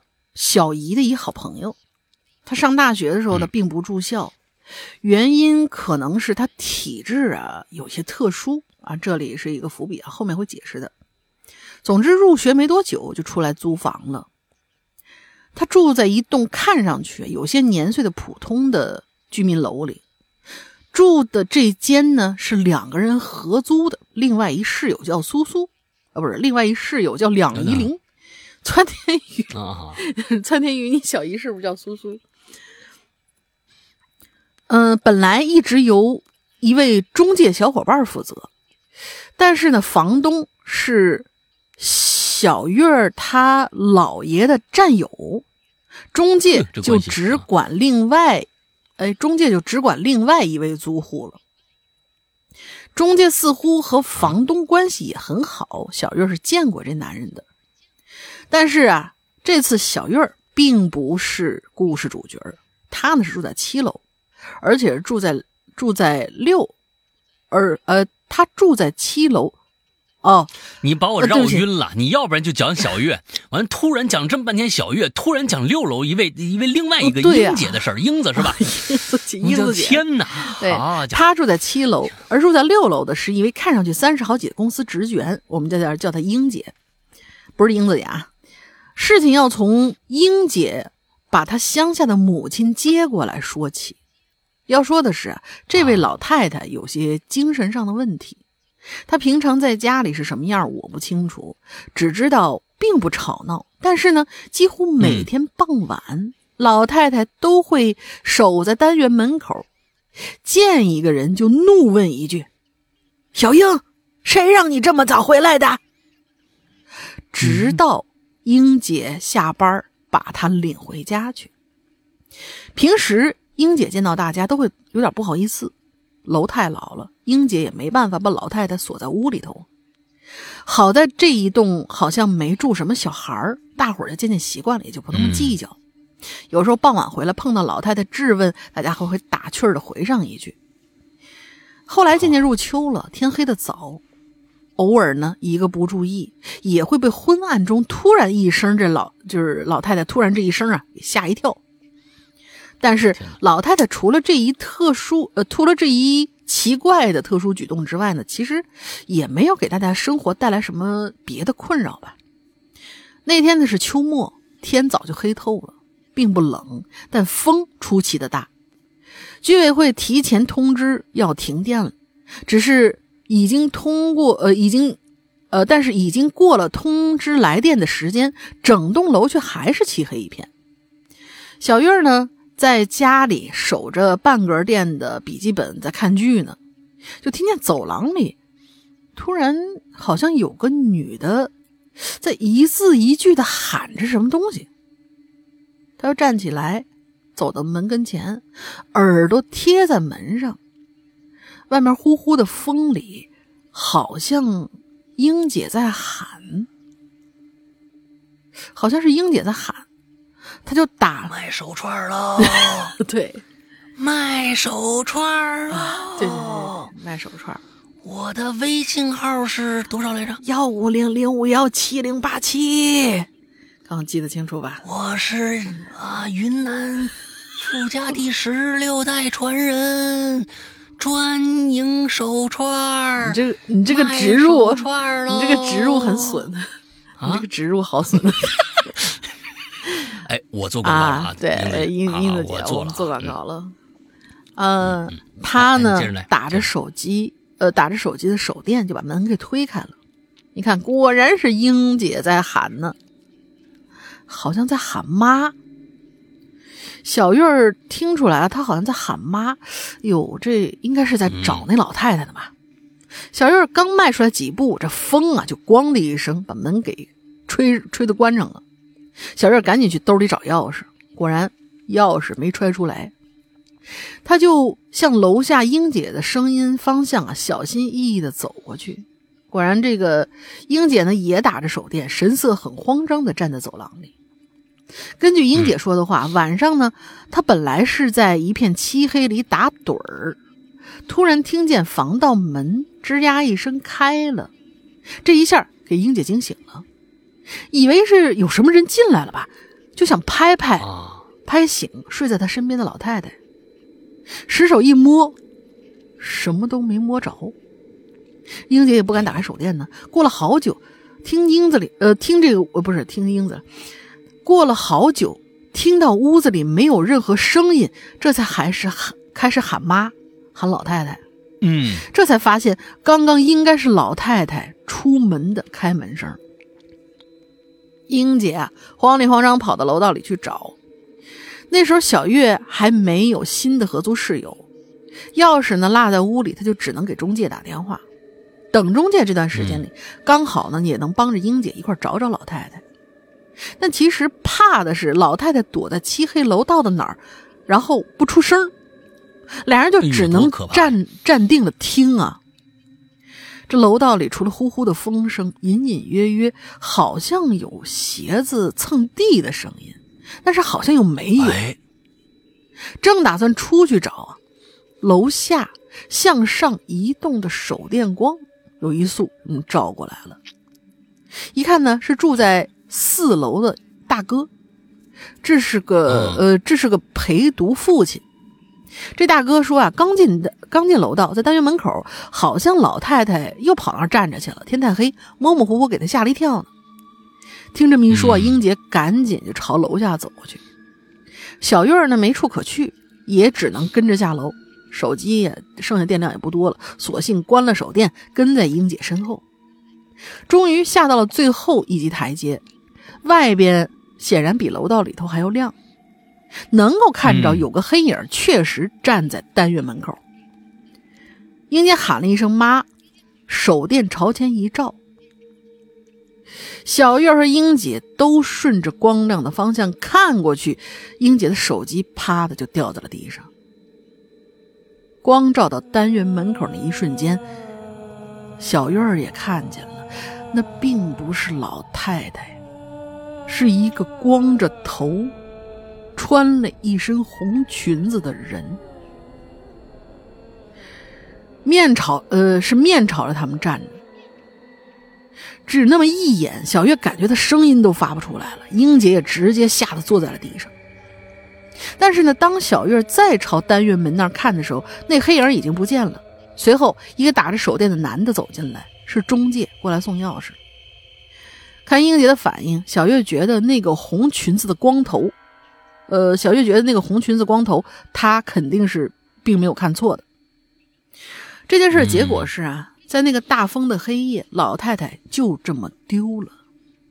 而英姐曾在小区外贴过不少寻人启事，但她好像并没有报警，并没有人对那个现在单元门口的红裙子光头有任何头绪。小月后来想啊，也许老太太躲在楼道哪儿了，然后就趁着大家都回去以后才跑出去的。一想到她那天晚上可能从老太太面前擦过去，但并没有发现；一想到她那晚可能从哎，呃哦，一想她那晚可能从老太太面前擦过去，并没有意识到，又是一种另外的心有余悸。和婷婷有关的事情就到这儿了，而小月在这碰到的邪乎事儿并没有停止。就在小叶住小月住这。住的这间房子，曾经的租客有一个跳了江的妹子，也有一个考到了顶级大学的姑娘。后来小月还碰到了一个从事特殊行业服务的合租户，那个女人最后在小月面前从阳台折下去了，这也是小月后来离开那儿的原因。小月后来和我小姨说起那事儿，她说不清楚是房间邪，还是楼邪，还是她这个人邪，给周围的人总能带来厄运。他总觉得那个中介好像对这些租户的生活介入非常深，但他没有证据。我非常想把这些事儿整理成一部小说。哦，后来还有小月有一件她一直不太安心的事儿。那时候老太太站在门口问进门的人：“小英，谁让你这么早就回来的？”小月儿是被他问过的，他也亲眼见过。英姐把呃，她也亲眼亲眼见过英姐把老太太领回家。那老太太说话好像是有口音的，“英”的一声，她总是念不对，她总念成的是“影”。嗯，但小月就是觉得老太太那句话其实不是在问英姐，有可能说的是小影，谁让你这么早回来的？嗯嗯，这故事有点意思。你看看。有点意思啊，这我觉得今天比比刚才那个这个还要牛逼一点了。两仪灵，哎，这个东西让我们产生了无限的遐想，对这个楼里边的这几个故事，我真的是可以写成一部一部小说了。我觉得，哎，把它延伸一下，那么到底什么？你刚才说到好几个特别有意思的点，一个是你说到了这个呃中介。这个中介一定是一个重要人物，他为什么对这个他这个介入很深是指什么？他到底介入到了什么样的一个一一一个程度？这个很重要。完了，还有这几个租客，嗯哎，租客，你想想，考上状元的那个人，高中的那个人，好像只有他一个人是行正运，剩下人全部走背字儿。对不对？那么他是什在哪个时间节点考中的？这几件事儿走丢了妈妈，在问小影的这个这个妈妈，还有跳下去的那个人，还有是什么东西来着？还有还有一个人，我记得，这些人到底是在考上之前还是考上之后出的事儿？如果这些都。因为有底下有个陪读的嘛，我相信可能是不是就是这个陪读的爸爸陪的那个人，那个孩子考中了，那么这个爸爸也很有意思，在这个屋子里，这整个这个楼里边，可能存在着一种莫名其妙的一种关联，这种关联可能是什么？我们要是从小说的角度来说，哎，要把这可能叫借运。哦。哎，我我如果是编故事的话，是不是会有借孕这样的一个？不是怀孕的孕啊，是运气的运啊。对，哎，那叫代孕那个事儿啊，这不叫借孕是另外一回事啊，大 家不要想歪。好，我先想歪了。之后呢，那么在这个屋屋子里边，为什么 为什么我们的故事的主人公小月并没有事情？哎，对，而且小月她在最开始写了一一句话：“小月是我小姨的一个好朋友，她上大学的时候并不住校，原因可能是她的体质有些特殊。”她有个括号，后面会解释。她其实后面没解释，嗯，她丝毫没有解释小月为什么没事儿，只有她没事儿。他总感觉是别人给他带来的厄运，但是其实小月确实有一些能力，是让那些不干不净的东西或者借运的这些法术没有办法在他身上成事儿。哦吼，你看这故事差不多，背后的这个基基础的这个呃轮廓已经出来了，哎。是吧？那个小说呢就交给你了，窜天猴好的啊。嗯窜天猴交给你了啊！嗯这个这个故事基础已经出来了啊，那你就你就按照这个基础往下写、哎就就行了。对嗯，有一些梗呢，慢慢抛，慢慢抛。哎，最开始呢，写成一个特别特别哎有就是呃一个祥和的一个小楼啊，大家都会相互友好，只把一个人写往坏了写就行了。就是这个老太太，其实老太太是一个受害者，把所有的这个呃疑点都往老太太身上带，但是发现一个人一个人接着冒往往外冒那些嗯不就是特别让人奇怪的一些事儿，这故事就有意思了，绞着劲儿写，好吧？嗯，大概就是这样啊。嗯，好。呃，给你两周的时间，好吧？够，应该够了，是吧？啥呀？嗯，强制好吧约稿今天啊，今天这是，哎，这个这个最后一个啊，最后一个哎故事，阿斯巴甜。呃，哎，他这直接上故事了，连连介绍都没有啊！我抱着那本精装的史莱切建筑史啊，挤进图书馆的电梯。那本书有好几斤重，简直是一块大砖头。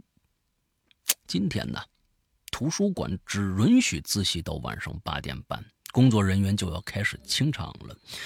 原因呢，昨天的新闻里已经说过了。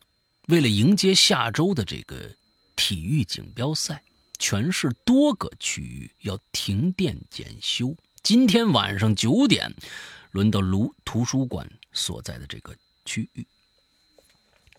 电梯箱里边站着从自习室里出来的仨人我是其中一个。我对面站着一小姐姐，戴眼镜，一张一脸的紧张。她左手插着兜，右手呢拎着把雨伞，不错眼珠的看着电梯屏幕里的滚动那播放的广告。我旁边啊站着一大爷，大概六十多岁了。看上去行动也不太方便。他呢，右手架着一单拐，左手呢扶着电梯的栏杆。就在电梯门马上要关上的时候啊，哎，门缝里呢滑进一手来，把这电梯门啊给挡上了。接着门撑开，一人就进来了，看上去像个。修理工，中年，看得出来，这头啊应该有那么好几天没洗了，啊，挺脏的。修理工呢身材高大，戴着这个白线手套，右手拎着一根粗粗的管钳子。他钻进电梯啊，嘴里一直叨叨：“哎呦，哎呀，这赶上了，赶上了啊！”脸上啊透着万幸。没错，大家想啊，马上就要停电了。待会儿要不然走楼梯。这电梯从三楼走到一楼，运行到二楼半的时候，灯突然一黑。完蛋，还不如走电梯呢。现在停电了，关电梯轿子里头了。哎呦，我心想啊，这运气太差了。不过还好，学习建筑专业的我知道，这种图书馆啊。地下室一般都备一台柴油发电机，停电的时候呢，它就成这备用电源了。我现在似乎都能感觉到底下那个发动机启动啊，发电机启动震动的声音从脚下的方向传过来，应该是已经启动了，一般来说，两到三分钟以后，灯就会亮，电梯也会接着运行。这时候啊，这幽暗的电梯轿里边亮了一束光。我手机呢，给我传过来一条新闻，上面写着呀：“近日，在我市连续作案的凶手闷棍手，就打闷棍的啊，闷棍手又开始行动了。这一次案发地点是南城区。据目击者称，闷棍手被警方追击后向图书馆方向逃窜，请该区域市民关好门窗。”做好防护。下面写了几条关于连续杀人是连续这个杀手闷棍手的特征啊，男，三十岁，身高一米七五左右，左手小指有残缺，凶手很可能带着棒状的钝器。我基本上知道这故事要讲什么了。读到这里，借着手机微微的灯光，我把目光移向最后进来的那个修理工模样的人。这个人是男的，三十岁左右，戴着手套，右左手小指看不清楚，关键是他手里边提溜着一根管钳子，那可是硬邦邦的钝器呀。唯一不同的是，新闻里说闷棍手一米七五左右，而这大个子足有一米八一一米八五往上了。我心想，不会这么巧吧？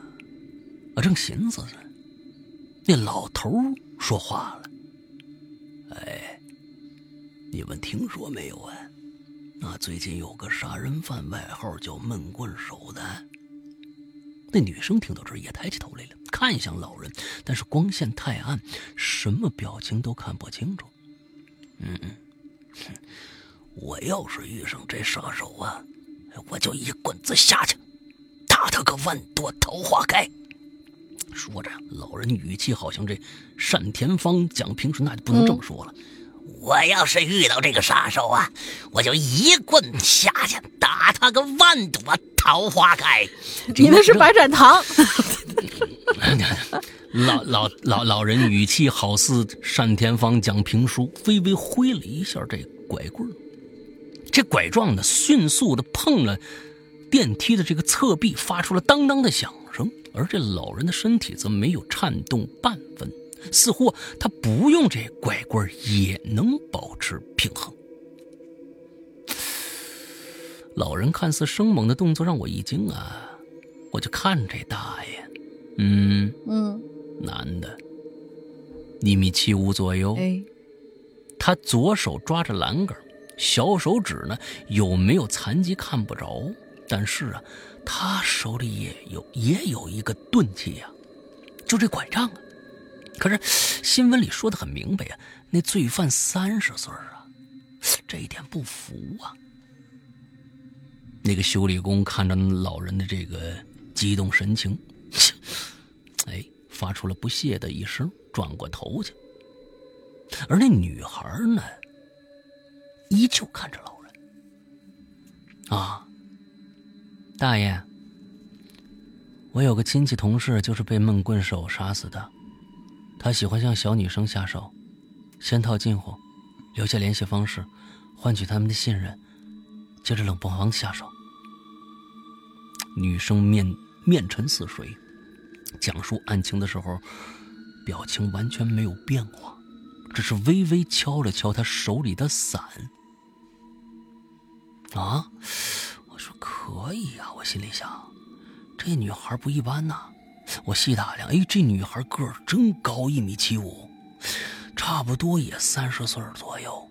哦，左手拎着刀，一米七五的女孩子，这个啊，那可真是高了啊。左手插在兜里，看不清小手指是不是有残疾。他右手里呢拎着雨伞，那雨伞头啊大且粗，完全可以当凶器。问题是，这是个女。那如果他是男的，那他绝对就是闷棍手的重要嫌疑人了。想到这儿，我紧紧抱了抱手中的书。既然性别不能变，那女孩就不是凶手。于是我有了一种想保护这女孩的冲动。这时啊，那修理工也转过头来了，用小眼儿一瞥那女生。那女生也也用淡定的神情看了看修理工，俨然是剑拔弩张啊！我惊了，两三分钟这么难过吗？我们这几个人中就非得有个闷棍手吗？有没有可能我们都是平民？而就在这个时候，灯啊亮了，又感谢这柴油发电机吧，我们又获得光明了。那修理工做了个动作。他用戴手套的右手挠了挠脸，此时能够明确的看出，小手指的手套里是空的。老老头呢也活动了一下身子，左手抓着栏杆的地方呢露出来一丝血迹。这个时候，电梯到了底层，门开了。我只有一个想法，就是跑出去。但是看了看女孩，我不想让她面对这个危险。尽管我不能确定这两个男人里面是不是有那个著名的杀手，我就问那女孩：“哎，你你去哪儿？今天有点黑，我送你回家吧。”女孩点了点头，我抓起她的袖子，另一只手抱着我的书跑出电梯。我是用左手抓着女孩的袖子的，但是抓的不太稳，因为我左手有一截是残疾。我身高一米七五，三十二岁。对了，谁说闷棍必须是棍呢？我手里好几斤重带护脚的精装书不行吗？拿东西砸到头也是很疼的。没错，我每次都是用心。先换取女生的信任，然后下手。我眼疾手快，把手举起来就几下，没有活口。我走到阴暗的巷子里，除了图书馆这个街区还没有来电。女孩很听话，一句话不说。她左手一直在兜里没有拿出来，那里面，嗯，这还有个反转，是一个手铐。哎，这故事也不错。最后这三个故事都很棒，嗯，都很棒，都跟停电有关。而且呢，最后这个故事呢，居然还是一个小空间里发生的这件事。这个故事的底层逻辑跟我将要讲到的《气球人》里边的第四个还是第五个故事非常非常非常非常相像，嗯，非常相像。但是最后呢，当然。这故事还是讲到刚才我不是说吗？我说我到我知道这个故事要讲什么了，因为这里边呢，其实有一个特别明显的一个一个问题，就是啊，我从来没有自我介绍过，把剩下的三个人全部都介绍掉了，那么一定凶手就是我。啊，这是一个呃特别特别呃古老的一个套路，但是呢，我觉得写的非常非常好的。嗯，唯一的一个小缺点，我认为啊，这个故事是很完整的一个故事，呃，我觉得是可以用来做失失踪的。就是后来啊，电梯亮了以后，这个地方的那个劲儿不够足，劲儿不够足。我是认为这地方前面铺垫了那么多，在最后用。那么两三百字一下子一下就全部结束掉，有点快了，有点快了。我是觉得，嗯，其实我我觉得更牛逼的是什么呢？你看没看过那个呃叫什么来着？《肖申克的最赎》。《肖申克的救赎》。《肖申克最赎》里边，它最后是一本书里边有有 就有最赎这个名字，有最赎这个名字。好吧，好吧。完了之后。他那个书里边是藏了一把锤子的。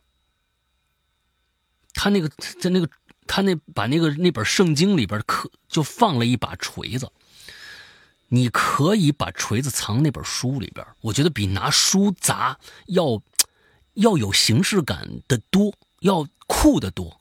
打开书里边是藏了一把凶器的，比拿那个举起那把那本书往下砸，我觉得有意思。我觉得有意思啊，另外一个就是后面这一块啊，我是觉得有点快了，就一下子，我认为它是应该有个快速剪辑，就是说，嗯，用电影的角度来说，到这儿电梯门一开，这个人已经吓得不行了，上面上面他不知道这三个人谁是凶手，谁都像。之后呢，他只是认为这女孩肯定不是，他抓起这个女孩的手往外跑，不停的往回头看，后面两个人是一个什么样的状态。完了之后。拉着那个女孩的手走进一个小巷子的时候，你没事吧？再多说几句这样的话，铺垫铺垫之后，女孩再走，你再一下，女女孩要往前走了，你的脸再沉下来。这个时候把那几句话说出来。他，你打开书，看着书里边隐藏在黑暗中的一个一个一个格子状的东西，里面有一个什么样的东西？没错，我。我的身高是多少？怎么那个好像有力度，那个好像有力度。嗯，之后是之后拿出这个东西，跟着这个女孩举起手想要干这件事情。这件事情已经干了无数次了，对于你来说是一个一个。极其熟练的一个过程，我每次都是把女孩怎么样怎么样，个骗取他们信任，都都是这些女孩，呃，真的就跟傻子一样，或者怎么样，你就就渲染你马上就要行凶的之前的那个心态，就要砸下去。今天的女孩虽然有有一点不一样，但是我必须要做这件事情，呃，身体里面的某种某种东西，那个恶魔让我一定要把这个。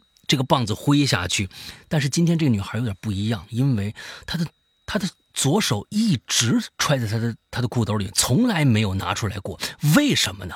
这是为什么呢？但是我现在已经管不了那么多了。你一直就这这个东西酝酿酝酿酝酿，一直酝酿酝酿到最后砸下去的同时，我的手被抓住，完了之后又那那只那个女孩怎么样？呃。手再出来，有一个冰冷的金属的东西套在了我的手上，可能用这样的一个一个一个结束，可能会更有力度。这个故事是非常好的一个故事啊，就非常好的一个故事。后面结尾稍微有点仓促，稍微有点仓促啊。好吧，呃，这个故事真的很好啊，但是呢，阿阿斯巴田。我认为，我认为，呃，有改进的空间。就整个故事的精彩程度来说，我觉得刚才可能窜天猴这个呀，它整个这个故事啊，虽然后面给我们留大很大的空间，但这个想象空间足够让我们想很多的东西。这一周的最佳，我想给到窜天宇同学，不是窜天猴啊，窜天宇同学，让他来做这个，呃，这个。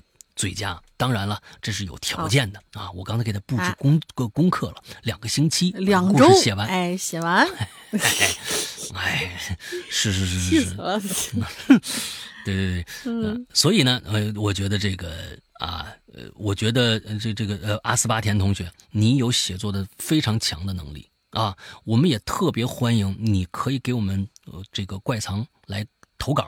像这种故事，我觉得我非常喜欢，因为我我经常在我的失踪里边，就是会员专区失踪里面说，我说一个故事，一个电影，咱们先别说那什么，咱们就说一个电影，一个长度一个半小时的最短时间的这样的一个电影，一个半小时的电影，如果能够讲一个私密空间，就是一个非常小空间，在短时间里边发生的一件事儿，这个本子一定差不了。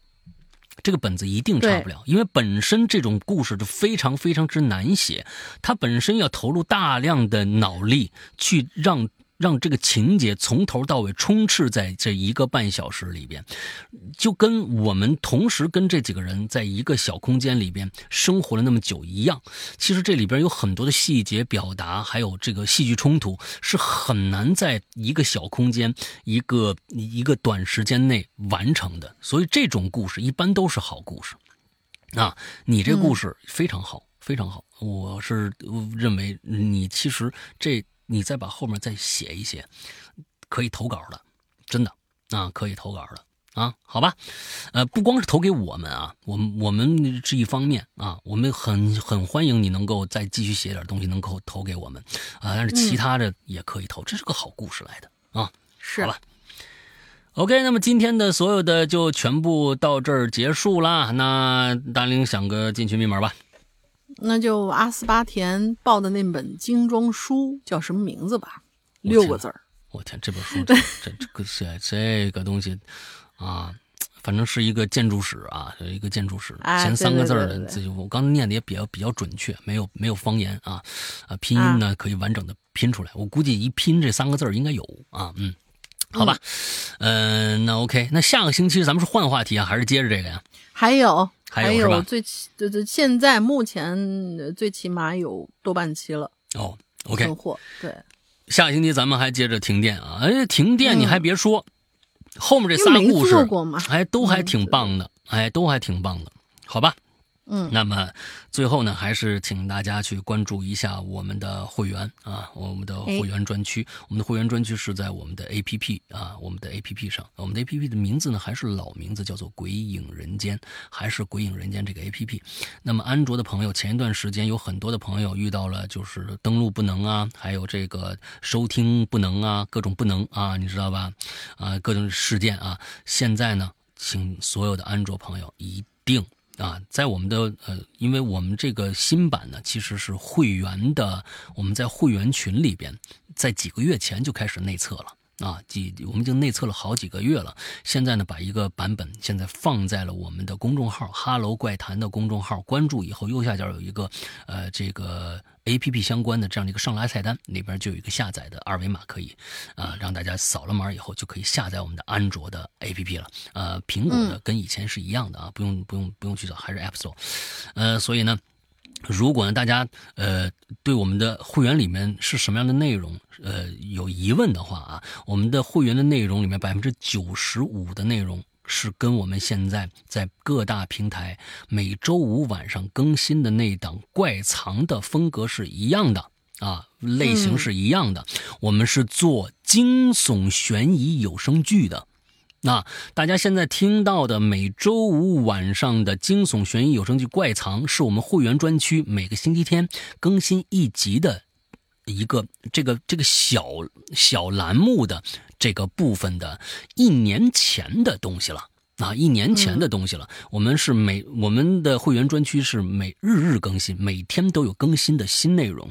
而周五、周日晚上的怪藏，就是大家现在在免费专区听到的这个呃栏目。而更新的东西呢，是一年前的故事了啊，所以呢，我们拿出来免费的给给大家听，大概是这个样子。那么我们的会员专区里面，绝大部分都是这样的恐怖的。惊悚有声剧。啊，大家可以去，呃，不仅是小故事啊，对，还有长篇呢，呃呃，对，基本上都是些长篇或者对对对对。你大家想听一下这个这个咒怨是个有声是个什么样子的话，大家可以去听听看啊，就类似这样子的吧，啊，各种各样的东西。所以呢，啊，希望大家去关注一下。我们很十一月份刚刚结束了这个会员的打折季啊，下一个打折季是明年的三月份啊，大家，呃，反正。大家先去了解一下，怎么样去加我们的会员呢？而且有一些会员已经是自己买了会员，并没有入我们的群的话，一定要进群，这是个非常重要的一个步骤。就像安卓的有一些用户，你要不进群的话，你就不知道现在我们在群里面其实正式版已经测了很长时间了，刚刚出现问题的没没两天，我们就已经放了正式版上去了啊！但是大家现在外面的不进群的会员，就可能。就呃不知道该怎么办，所以听到这个消息的话，呃赶紧去我下一下这个啊，呃嗯，剩下的如果是想了解我们的会员，想购买我们的会员，或者已经是会员想进我们的会员群的朋友，一定去加一下这个绿色图标可聊天可付费的这样的一个社交软件的号，这个号的名字全称是鬼影会员，全全拼，鬼影会员全拼，哎，这个加。加了这个微信号以后，我们的这个呃，这个这个这个官微君啊，就是刚才啊，在楼上那个有一个糟心的妈的那个英子，会为 会为大家热情的服务啊。同时呢，英子刚才我已经给他做过广告了啊。那个中间那个在在楼半夜里面楼里面呼叫的那个，真的是真实的事情啊。他是富家第十六代的传人。完了之后，这个嗯嗯，之后这个傅英英，对他那个微信号也是真的啊。啊，微信号是真的啊。完了之后呢，他做他是一直做文玩啊，什么这个珠珠珠子呀、串啊什么的。大家如如果有这样，他是手工制作，纯手工，不是那种批量的，他都是重新设计那些串该怎么，哎，这么样的一位啊，手工定制小手工定制小达人，哎，是这么样一个身份，哎，好吧，那大概就是这个样子吧。那这个呃，大家您还有什么想说的吗？没了。没了哈，那总觉得好像每次我都说这个大林还有想说的吗？啊，拉出去斩吧，什么这之类的，好久没有这样子了，拉出去五马分尸啊！干嘛老要斩我啊？对，就你还有想什么想说的吗？没有了，行了。哎，对对，有有有有，就是就就是我们我们那个货都发了啊，货都发出去了，然后大家一定因因为最近是就是我们这节目更的这一天呢，刚好就是赶上双十二。呃，就是大家一起买买买的那种那种高发期吧，就是高发货期的前一天。所以如果说大家看到就是我的快递没有那个快递消息，或者说你的时间比平常收货的时间可能要长一些的话，大家不要着急，多等一下，呃，是会收到的。嗯，都已经发出去了。嗯，好吧，那么今天的节目到这结束，祝大家周快乐开心，拜拜，拜拜。